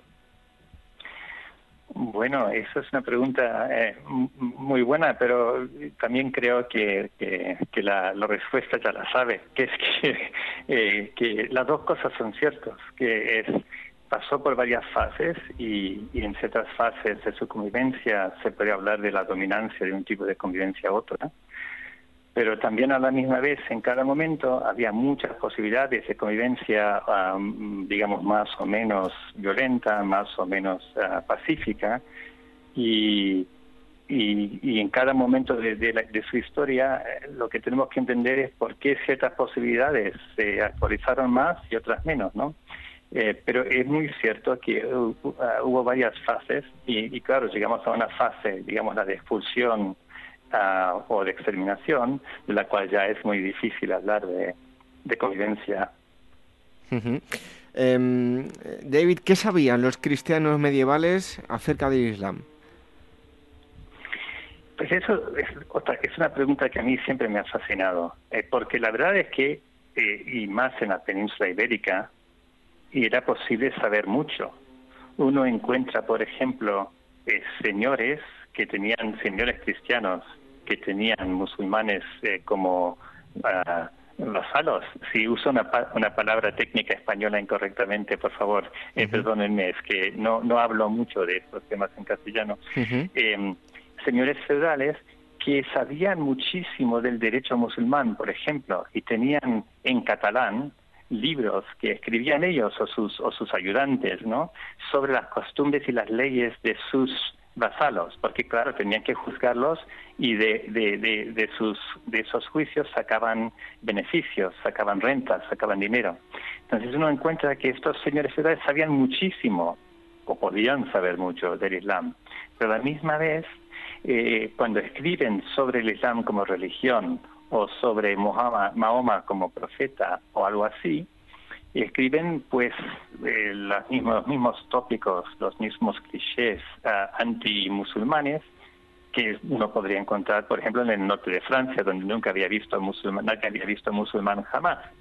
Es decir, eh, cuando querían saber cosas y les beneficiaba saber cosas, sabían mucho, pero cuando querían mantener su, sus estereotipos uh, y su sentimiento de una lucha una guerra contra el Islam, eh, bueno, las historias mismas que se produjeron en, la Edad Media Europea acerca del Islam muchas veces empezaban diciendo cosas como he intentado ser lo más eh, acertado posible y investigar cuanto, cuanto pueda el tema, pero no importa si fallo, porque Mahoma es un hombre tan, tan terrible que no importa qué mentira se diga sobre él, es, es eh, justificada. Es decir, que no había un deseo de investigar de la misma manera que diríamos nosotros, investigación. Era um, mucho más complejo las motivaciones. Em, ¿De qué forma convivieron los tres credos? Pero, em, y bueno, amplío la pregunta, ¿no? ¿Convivieron de la misma forma eh, los integrantes de estos tres credos eh, en las élites y en el pueblo? ¿Ya no era lo mismo? Pues no, eh, yo creo que eh, dependiendo de dónde miremos, había grandes diferencias eh, en interacción, pero si uno lee, por ejemplo, algo como eh, el Cid, yo lo tomo, lo tomo como ejemplo, ¿no? Eh, o las cantigas de Santa María, que a veces te cuentan de dos em, señores feudales, uno musulmán, uno cristiano, que eran amigos, claro, condena la amistad, pero te cuentas de la amistad. Mientras que yo creo que entre el pueblo rural, por lo menos, había menos interacción, ¿no? Eh, eh, por ejemplo, en, los países cristianos de la península ibérica había grandes poblaciones rurales de musulmanes que tenían relativamente poco que ver con, cristianos, no los veían, veían quizás a representantes de su señor feudal. Y claro, veían a veces a judíos que se movían entre campo y ciudad, eh, por ejemplo, eh, como coleccionando, recaudando impuestos o, préstamos. Y es muy interesante ver qué sucede cuando esas interacciones se producen, ¿no? Qué tipo de interacción, a veces negativa, a veces positiva, cuando se encuentran gente rurales que en general no tenía tanta experiencia una con otra. Pero yo creo que sí, que los élites tenían mucho más, ah, mucha más interacción. Y, por ejemplo, si eras un, un, gran señor o un rey o un papa, tenías, eh, eh, por, lo, menos en la península ibérica, tenías médicos, veterinarios, eh, muchos asistentes, muchos miembros, miembros de tu, de tu, de tu corte que eran musulmanes o, judíos. Bueno, desde el auge del Islam y hasta tiempos modernos, la mayor parte de interacción entre judíos y musulmanes eh, bueno, esa interacción principalmente se ha llevado a cabo en territorios musulmanes. En la península ibérica eh, esto cambia, aquí podemos hablar de un estatus mudéjar. ¿Qué consecuencias va a tener el, el mudejarismo? Sí, eso es una pregunta que a mí me fascina, bueno, como todas las preguntas que me, has hecho, eh, porque una, una de las cosas que, intento demostrar, o por lo menos indicar en el libro, es que el mudejarismo es un ejemplo muy temprano de la vida musulmana en la diáspora, es decir, de la vida musulmana eh, bajo un poderío cristiano, un poderío no musulmán. Y en eso eh, uno lo podría considerar como antecedente de eh, la situación moderna, ¿no? porque si bien es cierto que en, en, la Edad Media lo que usted dijo es cierto que la mayoría de interacción entre judíos, cristianos y musulmanes sucedía en países musulmanes, bajo control político musulmán, salvo en la península ibérica, que era la, casi la única excepción. En la Edad Moderna se eso se ha dado completamente vuelta y la sociedad más heterogénea de todas en términos de las tres religiones es probablemente Israel y después Estados Unidos, Europa, estos países europeos con grande inmigración musulmana y judía, donde se produce ahora una, una heterogeneidad mucho más marcada que en los países musulmanes. Entonces el mudejarismo era un ejemplo muy eh, primitivo, digo, cronológicamente, de esta situación en la cual el Islam se encuentra como minoría y sin control político. Y en ese sentido es fascinante ver la diferencia, los diferentes, las diferentes actitudes que emergen entre los musulmanes los mudéjares, que claro, tienen que vivir en esta situación, tienen una manera de ver el problema, y los musulmanes que viven en otros países musulmanes miran a los mudéjares y los critican severamente y piensan que esto, por ejemplo, no se debería tolerar el mudejarismo. Entonces es un, y claro, también sentimiento de yihad, es decir, de que los mudéjares deberían sublevarse contra el poderío cristiano. Eh, todas esas cosas, esas actitudes entre un mudejarismo como una lealtad a un Estado cristiano, a un rey cristiano, mudejarismo como una quinta columna que está ahí para rebelarse contra el poderío cristiano cuando surja la posibilidad, mudejarismo como eh, situación no legítima porque ah, no islámica, porque no está bajo poderío islámico y que no se debía tolerar por el Islam, todas estas posibilidades existían y se debatían. Em, ¿Qué grado de, libertad eh, tenían estos musulmanes, bueno, los eh, conocidos como, como mudejares? Pues siempre que, cuando uno habla de libertad, siempre hay que decir libertad para qué o libertad de qué, ¿no? Eh, en, en, en, cuestión de religión, tenían mucha libertad. Es decir, y más los, los, los mudéjares que vivían en país, en, en zonas de mayoría mudéjar, como partes de Valencia, los mudéjares de Aragón bajo señorío, eh, tenían muchísima libertad para, su, para seguir su religión, eh, para ser juzgados por representantes de su religión, eh, aunque nominados por el, por, el, por el rey o por su señor, por llamar a, para hacer para hacer toda la liturgia y, todas las necesidades religiosas musulmanas. Em, hasta a veces para hacer las llamadas de muezzin, que era algo que la iglesia no le gustaba nada e intentaba prohibir, pero los, señores muchas veces permitían porque sus, sus vasallos lo, querían, ¿no? Em, entonces, para cosas religiosas, mucha libertad. Para cosas fiscales o libertad de movimiento, cosas así, mucho menos. Eh, y es precisamente por eso que beneficiaba mucho al Señor tener mudéjares. Los señores querían tener musulmanes en Valencia, en Aragón y en partes de Cataluña, ah, precisamente porque podían limitarles de ciertas maneras ah, que les beneficiaban mucho a, los señores. Y en ese sentido, ¿se veía a los musulmanes simplemente como algo eh, homogéneo o, había mucha diferenciación entre eh, hombres y mujeres musulmanes? Pues ciertamente la manera de explotar a los musulmanes por sus señores cristianos eh, variaba mucho entre mujer y hombre, podía variar mucho. Eh, claro, los refranes españoles como el que tiene moro tiene oro, eh, no distinguen entre género, ¿no? Pero es interesante y en el libro tengo eh, por lo menos un capítulo dedicado a la manera en la cual los señores, no solo los señores, pero la sociedad eh, intentaba no tanto explotar, pero eh, el rol de las mujeres y, musulmanas en la sociedad y muchas veces eran roles de explotación, por ejemplo, de prostitución o de esclavitud. Porque muchas veces surgía una situación en la cual una mujer musulmana se encontraba en una relación o sospechada de una relación con un cristiano y entonces los parientes musulmanes en vez de poder juzgarla a la muerte eh, bajo el derecho islámico, la tenían que entregar como esclava al poderío cristiano, que después la utilizaba como eh, la vendía como esclava o la utilizaba como prostituta.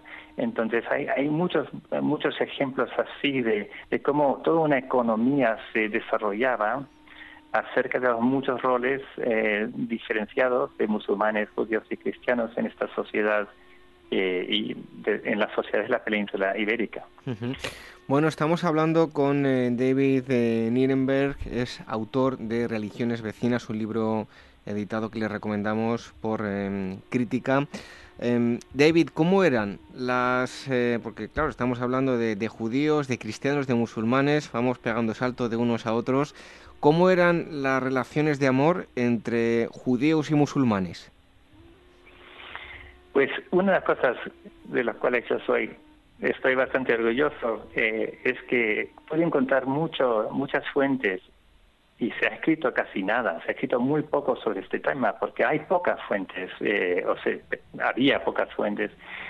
Eh, lo increíble de los archivos de la Corona de Aragón y de los archivos de Valencia, de, estos, estos archivos tan, de la, bueno, de la Corona de Aragón, tan, tan ricos, eh, es que puedes encontrar de todo. Y, y en esos archivos encontré a través de unos dos o tres siglos materiales eh, diversos sobre estas interacciones eh, de amor entre, digamos de amor, eh, amor es una palabra muy moderna, pero entre, entre musulmanes, y judíos y cristianas. y específicamente sobre este tema de musulmanes y judíos, eso era un tema que casi no se conocía, salvo bajo en las en situaciones de esclavitud, claro que sabíamos que, que había, por ejemplo, judíos con esclavas musulmanas y que podía haber relaciones de, eh, explotación sexual. Pero descubrir documentos como, por ejemplo, uno en el cual eh, el hijo, un hijo judío de un padre judío, se enamora de la esclava, de la familia, el padre también está eh, teniendo relaciones con esta esclava, el hijo le dice al padre que si no deja de tener relaciones con la esclava porque él está enamorado con ella, que se va a convertir al cristianismo. Es este tipo de, triángulo donde, la, eh, la, pluralidad de religiones produce unas eh, situaciones de amor muy complicadas. Y así puedes encontrar desde, bueno, desde el siglo XIII hasta la expulsión estos momentos en los cuales las relaciones íntimas y muchas veces realmente parece, uno podría decir de amor, porque la gente sacrifica muchísimo para, para permanecer, para estar juntos, como estas no eran fáciles estas relaciones, ¿no? Em, eh, perduran y, y muchas veces saltan como ejemplos que toda la sociedad eh, pone relieve para entender su propia situación. Entonces encontramos tratados de grandes clérigos como Alonso el Tostado, o Alonso de Cartagena, o, y muchas veces de derecho canónico, que cuando surgen estos casos pues se pone a pensar, ¿qué significa esto? ¿Podemos permitir esto? Un musulmán que se enamore con una judía y la judía se convierta al Islam, o una, una judía, una musulmana que se enamore con un judío y que se convierta al judaísmo. ¿Eso se puede permitir en una sociedad cristiana? Si sí, ¿por qué? Y si no, ¿por qué no? Bueno, eh, hablábamos de relaciones entre judíos y musulmanes, pero también eh, en el libro se, se, habla de ello, ¿no? De eh, el amor o relaciones hacia los judíos por parte de los cristianos. Era esta una de las acusaciones más frecuentes de la época medieval y tenemos un caso muy concreto que es el de Alfonso VIII y la, y la judía de Toledo, ¿no? En efecto, sí. Bueno, en realidad primero debería decir que, que la acusación a un, contra un, rey o un soberano o un príncipe que, que, eh, que favorece o ama, está enamorado de los judíos, es una acusación eh, muy antigua y que surge en muchos países eh, y, y, que perdura hoy. Por ejemplo, hoy día lo, uno lo puede ver en muchas políticas y en muchos países eh, musulmanes, en el cual acusar a un, gobernante de ser sionista. ¿Qué quiere decir eso? Que, favorece a los judíos. Un, un alguien como Assad uh, en Egipto o, o Bashar al-Assad en, en, Siria, eh, llamarles amantes de judíos. ¿Qué, ¿Cómo surge eso? Y lo que intenté demostrar en el libro es cómo es esta larga tradición de criticar al poder cristiano o musulmán como judío, como favorecedor de judíos, como eso tiene una muy larga historia, empezando ya con el Imperio Romano, y, y cómo esa historia a veces toma la forma de historias de amor que pretenden ser reales. Y la historia de Alfonso VIII es una de esas, creo yo. Eh, intenté, por lo menos en uno de los capítulos de, del libro, demostrar cómo eh, la relación entre utilizar el judaísmo para criticar a tu sociedad, criticar a la política, criticar a, tu rey y imaginarte judíos reales en carnes encarnecidos, ¿te puede decir? En carne, de carne real, eh, que están con las cuales el rey se ha enamorado. Sí. Y es un paso muy pequeño y que en estas sociedades se va tomando. Entonces es muy difícil a veces diferenciar entre qué es qué es el producto de un discurso, digamos, político y cultural y qué es la realidad. Y la judía esa tan famosa con la cual se enamoró Alfonso VIII, pero que claro, no surge en ningún documento de archivo, pero empezó a, a contarse un siglo después de la muerte del rey, es uno de esos cuentos tan interesantes que no nos dicen mucho sobre las posibilidades de amor en la época de Alfonso VIII, pero nos dicen mucho sobre la cultura política en, eh, en la eh, península ibérica cristiana del siglo XIV. Bueno, eh, cambiamos de asunto, eh, nos tenemos que ir a un año en concreto, 1391, eh, año bueno, muy proclive para las masacres y las conversiones que se van a suceder en, en masa por, por, todos los gobiernos. Eh, ¿Qué sucede exactamente y, se hizo de forma homogénea la península ibérica o varió según las zonas geográficas? Bueno, primero debería decirles que estoy en este momento en una situación muy rara para un historiador. Es decir, estoy hablándoles desde una casa en el CAI de, de Barcelona, en el barrio judío de Barcelona, uh -huh. eh, eh, precisamente el número 6, San Domènec del CAI, Uh -huh. eh, que era una casa que estaba aquí en el año 1391. Vaya. Y entonces estoy hablando desde, eh, desde está, está ahora restaurada, pero es la misma casa. y les estoy hablando desde, desde el epicentro de uno de las grandes, eh, uno de los grandes momentos en la historia no solo del judaísmo, pero y no solo de la península ibérica, pero yo diría de, de, la modernidad del pensamiento europeo, porque estas masacres y las conversiones de judíos que ocasionaron tuvieron efectos que llevan a Descartes, a Spinoza, a muchas cosas. Pero en fin, eh, lo que eh, lo que me pregunta en concreto, sí, eh, hubo hubo efectos diferentes en diferentes partes de la península, hubo ciudades en las cuales toda la población judía fue eh, o masacrada o convertida o alguna, una combinación de esas cosas, tal como Valencia, la ciudad de Valencia o la ciudad de Barcelona, o Sevilla, eh, Córdoba, etcétera, y hubo regiones donde las conversiones fueron menores y la violencia fue menor, sea porque había mejor protección, porque el rey estaba presente, lo que sea. Por ejemplo, eh, el reino de Aragón. Eh, entonces sí que hubo, hubo la oleada fue pan peninsular, es decir, que todos los, reinos, de, tanto Castilla, Extremadura, Andalucía, eh, eh, Aragón, Cataluña, etcétera, Mallorca, eh, pero los efectos fueron diferentes. Bueno, em, hay un, un, aspecto que usted ya anuncia en el libro que hasta ahora pues no se ha tocado en, profundidad, es de alguna forma una novedad, es el tema del sexo. ¿De qué forma lo, ha abordado en su libro y con qué se van a encontrar todos los lectores? Bueno, eso es una, es una, bueno, como de esos temas que es obvio que a mí me va a fascinar porque he dedicado tanto tiempo al tema, pero eh, 1391 fue como un terremoto para todo el sistema eh, de identificación y de, las comunidades religiosas, porque, eh, porque creó esta gran incertidumbre, ¿no? Con tantos conversos pues quién es cristiano, quién es judío, qué derechos tiene esta gente, esta gente que antes como judío no tenía derecho a, por ejemplo, casarse con una cristiana o visitar una prostituta, un prostíbulo cristiano, que había muchos, ¿no?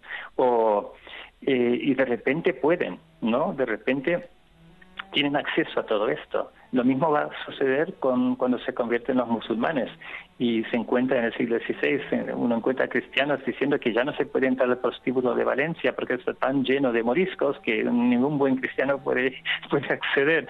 Pero el problema más, digamos, más, más importante es que los roles, los privilegios y las fronteras entre comunidades de repente son muy borrosas y la gente tiene que decidir cómo, cómo resolucionar esta, esta falta de claridad y cómo reconstruir barreras.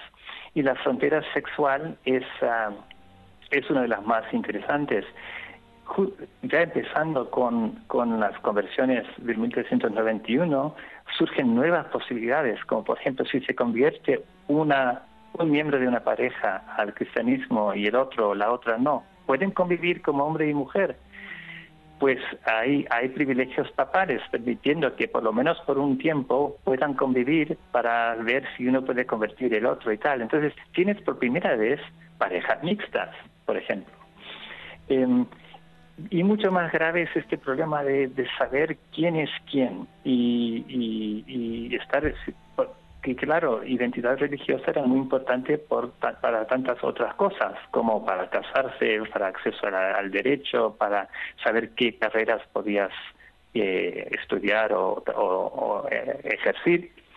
Entonces, todas estas dudas, eh, uno, uno, ve cómo, y, yo me enfoco en el campo sexual porque es un campo tan interesante como ejemplo, y uno ve cómo las comunidades intentan reconstruir certidumbres y uno de mis argumentos al final eh, es que conceptos como pureza de sangre y, el deseo de un, criterio genealógico y tal, tiene mucho que ver con estos procesos de, esta incertidumbre en estos muchos campos, incluso el sexual, y el deseo de encontrar una manera de, de restablecer fronteras fijas.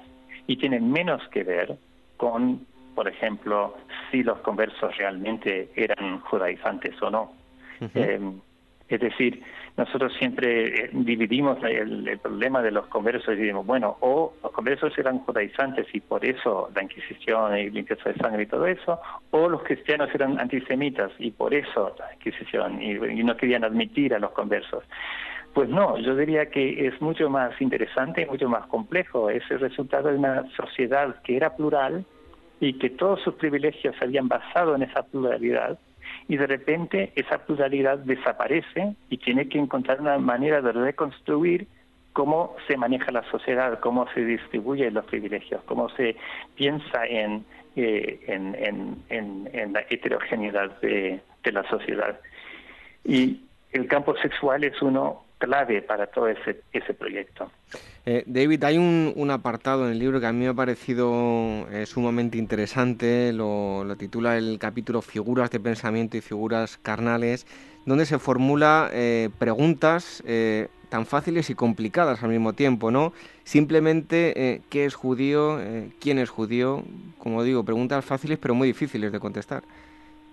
Pues a mí me parece que ese es el capítulo más difícil, pero también más importante del libro, porque yo creo que nosotros siempre pensamos que cuando leemos de un judío o de un musulmán en las fuentes, sabemos de lo que estamos leyendo, es un judío real, es un musulmán, y un judío cree esto, y un musulmán cree esto, ¿no? Pero en realidad, en estas sociedades, y como en las nuestras, ¿eh? como en las nuestras, muchas veces, judaísmo, por ejemplo, es una herramienta de pensamiento que significa muchas cosas, muchas veces para gente que nunca ha conocido a un judío. En España, por ejemplo, hay muchas palabras que, eh, que tienen que ver con, con judío, que derriban del judío, que tienen que ver con el campo de la moneda o de ser tacaño o de muchas cosas, ¿no? Eh, y la gente las utiliza para expresar eh, una actitud tiene poco que ver con la realidad del judaísmo y la gente que la utiliza muchas veces nunca ha conocido a un judío, ¿no? No hay muchos judíos en España. Y lo mismo era cierto en, en la Edad Media y en el Renacimiento. Si piensas como, por ejemplo, un Shakespeare en el Mercadero de Venecia puede utilizar a un judío para interrogar toda su sociedad, ¿no? y todos los cambios en la, en la banca, en la finanza, en el comercio, en el teatro de su sociedad, aunque no ha habido un judío en España por en Inglaterra por 300 años, pues en España también había muchos, en España medieval y, renacentista, muchas ideas que se asociaban con el judaísmo. Y lo que sucedió es que esas conversiones masivas eh, y las dudas de identidad que produjeron crearon un momento fascinante en el cual la gente se podía acusar una a otra de, de ser judaizante para hacer todo tipo de, cosas, de, cosas que uno nunca hubiera pensado que tuviera nada que ver con el judaísmo. Entonces, el capítulo al cual eh, alude eh, tiene mucho de, demuestra esto a través de la poesía. Y, miro lo que lo que vi en, los cancioneros es que hay tanta poesía, tanto catalana como castellana, que también gallega, que utiliza el judaísmo como ataque contra el otro poeta y en la mayoría de los casos esos otros poetas no son judíos, ninguno de los poetas es judío, pero se están ahí dando por, cabeza con acusaciones de, de, no comer cerdo, de estar lleno de esperma judía, de todo tipo de acusaciones a veces dramáticas, insultantes, y esto en la mejor poesía de la época. Entonces hay que entender el por qué, por qué una sociedad empieza a utilizar el judaísmo, el islam, como una herramienta en esos campos que tienen tan poco que ver con, bueno, aparentemente tampoco que ver. Y una vez que uno entiende eso, de repente empieza a entender mucho de cómo las religiones funcionaban en estas sociedades, tanto como realidades sociales, pero también como figuras de pensamiento con las cuales cada religión se iba construyendo y podías hacer, eh, había, eran herramientas de muchísima creatividad, de la cual surgían eh, cambios, por ejemplo, en campos de la poesía, en campos de, de la política, en muchos campos que uno no pensaría tuvieran nada que ver con este tipo de pensamiento. Bueno, pues van a encontrar muchos más eh, aspectos eh, de, este asunto, ¿no? De las eh, religiones vecinas, así se llama el trabajo del que les estamos hablando, cristianismo, islam y judaísmo en la Edad Media y en la actualidad van a encontrar muchos apartados muy interesantes sobre los que ha escrito el autor, David David. Eh, Nirenberg, que, ha estado hoy con, nosotros. El libro es de, está editado por Crítica y le damos las gracias a David por haber estado con, nosotros hoy en, en Ágora Historia. Pues como pueden ver fue mi placer y es mi pasión, así que muchas gracias por darme la oportunidad. Un fuerte abrazo. Adiós.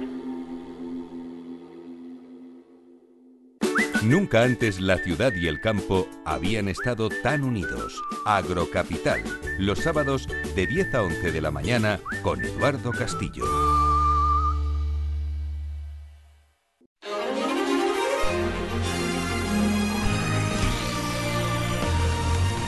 Visítanos en internet y descarga todos nuestros programas ya emitidos www.agorahistoria.com y www.capitalradio.es.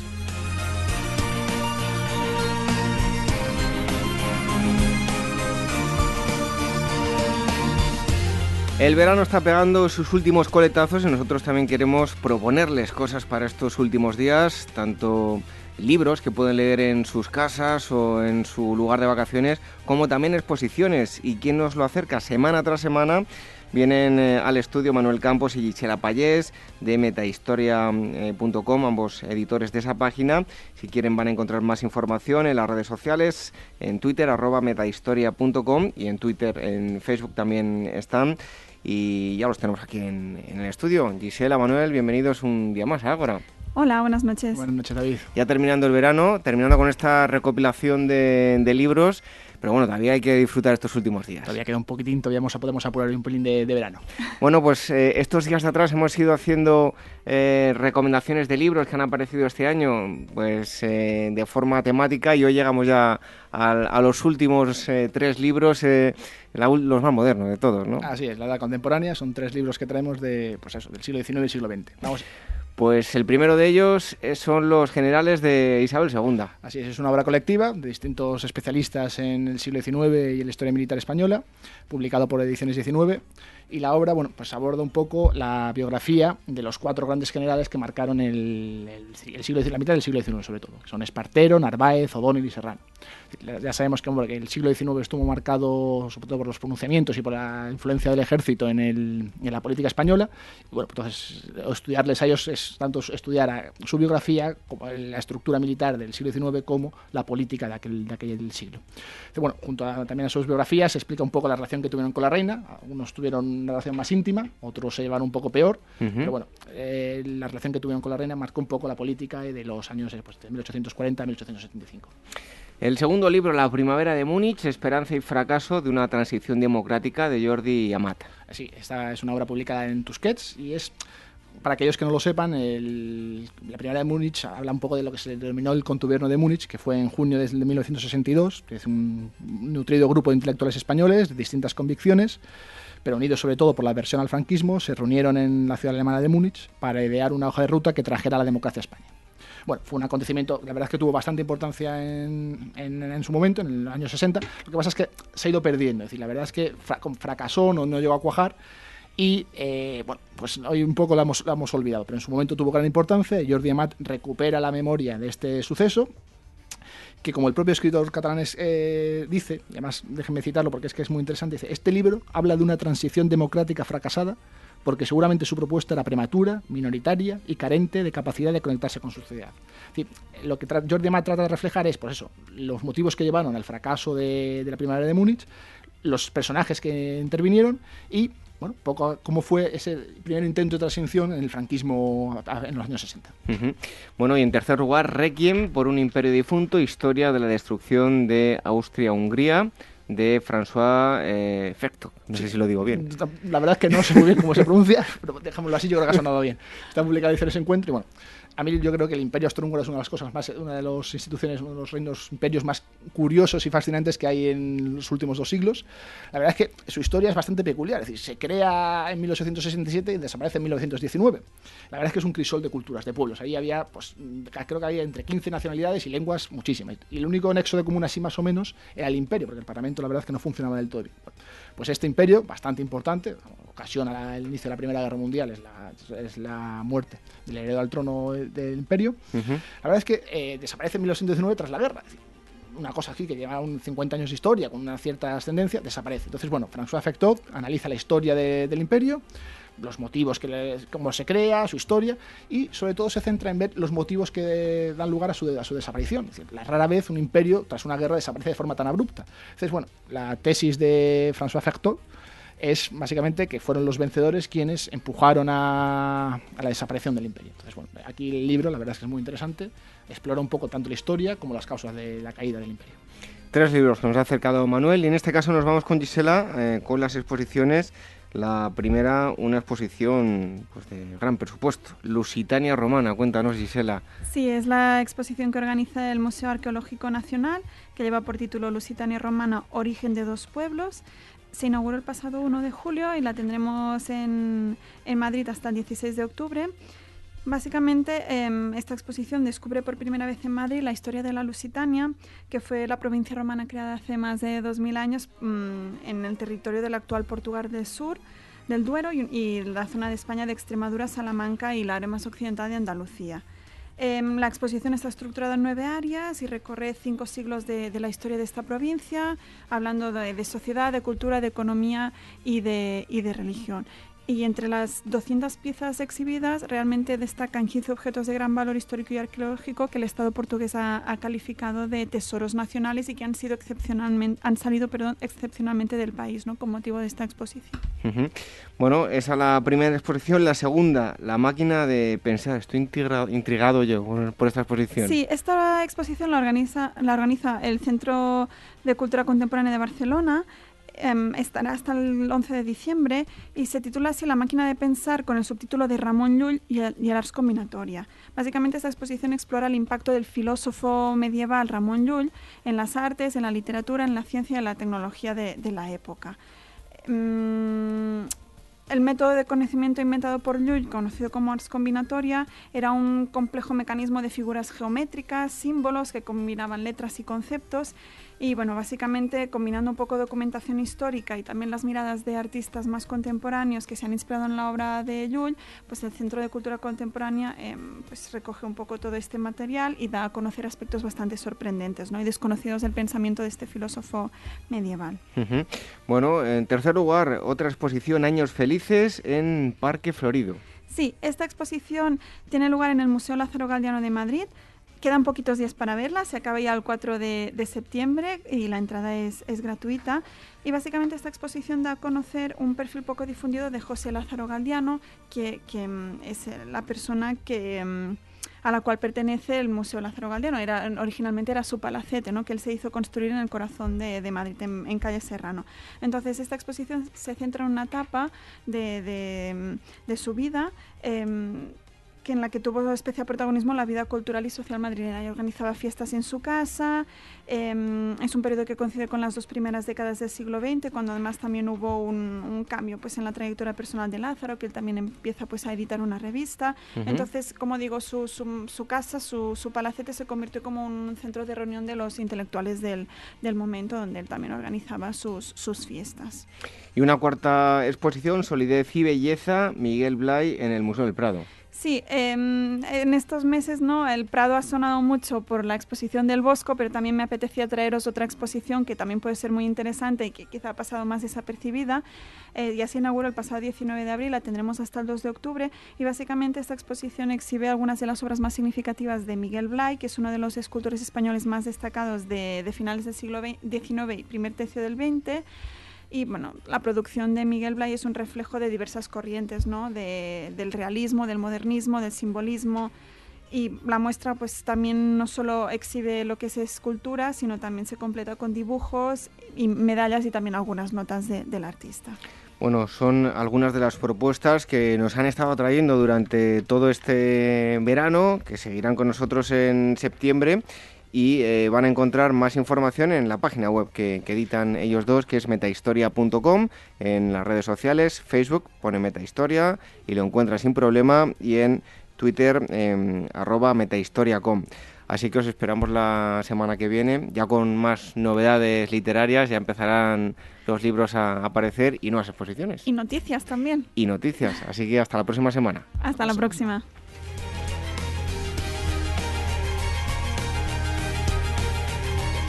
Acompáñanos a transitar la senda de nuestros antepasados.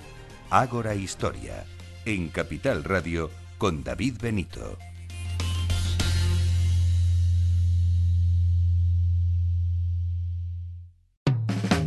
Para profesionales en edad de crecer, Capital Business Radio.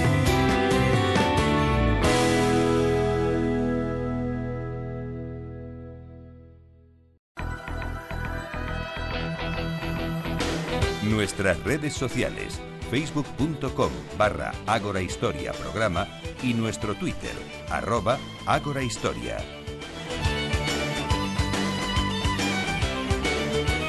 Pues nos vamos acercando al final y el final también de, agosto. Comenzamos con el día 27, de, pero de 1859 se perfora el primer trozo petrolífero del mundo en la localidad americana de Titusville, en Pensilvania, con la explotación de este eh, combustible mineral llamado oro negro. Se inaugura la tan contaminante e insalubre industria del petróleo.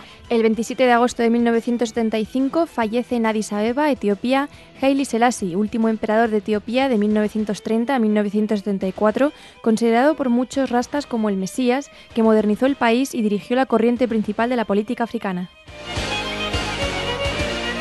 Un 28 de agosto de 1749 nace en Frankfurt del Main, Alemania, Johann Wolfgang von Goethe, que será considerado el más importante poeta alemán de todos los tiempos. De su prodigiosa pluma saldrá el gran drama Fausto. Otro 28 de agosto de 1845 se publica en Estados Unidos el primer número de la prestigiosa revista de divulgación científica Scientific American, al principio con tirada semanal y más tarde mensual. En este primer número, su artículo de fondo elogia las bondades de los nuevos vagones mejorados del ferrocarril.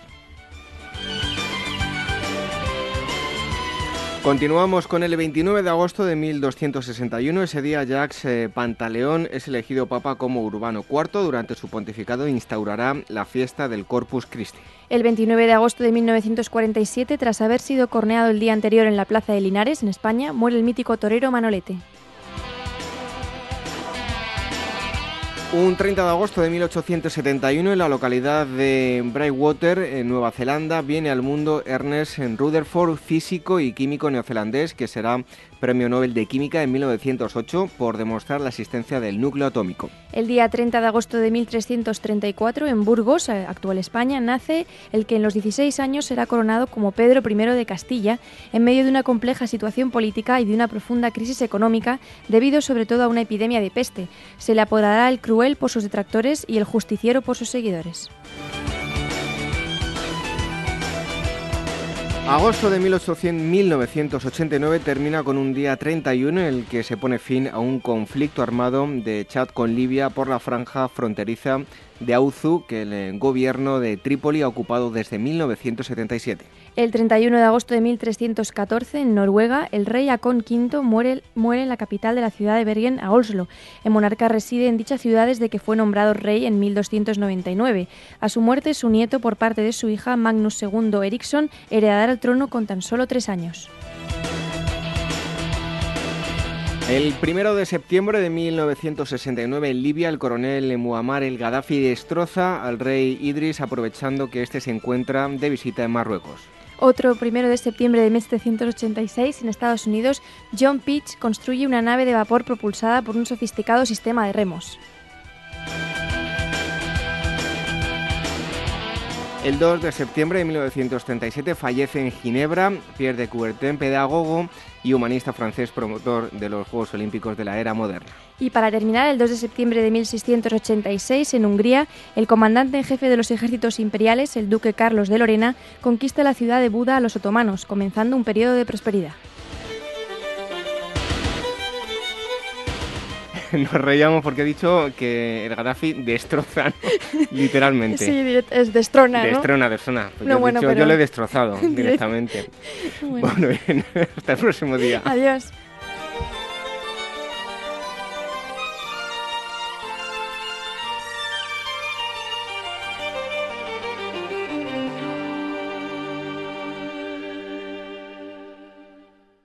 Ágora, historia en estado puro.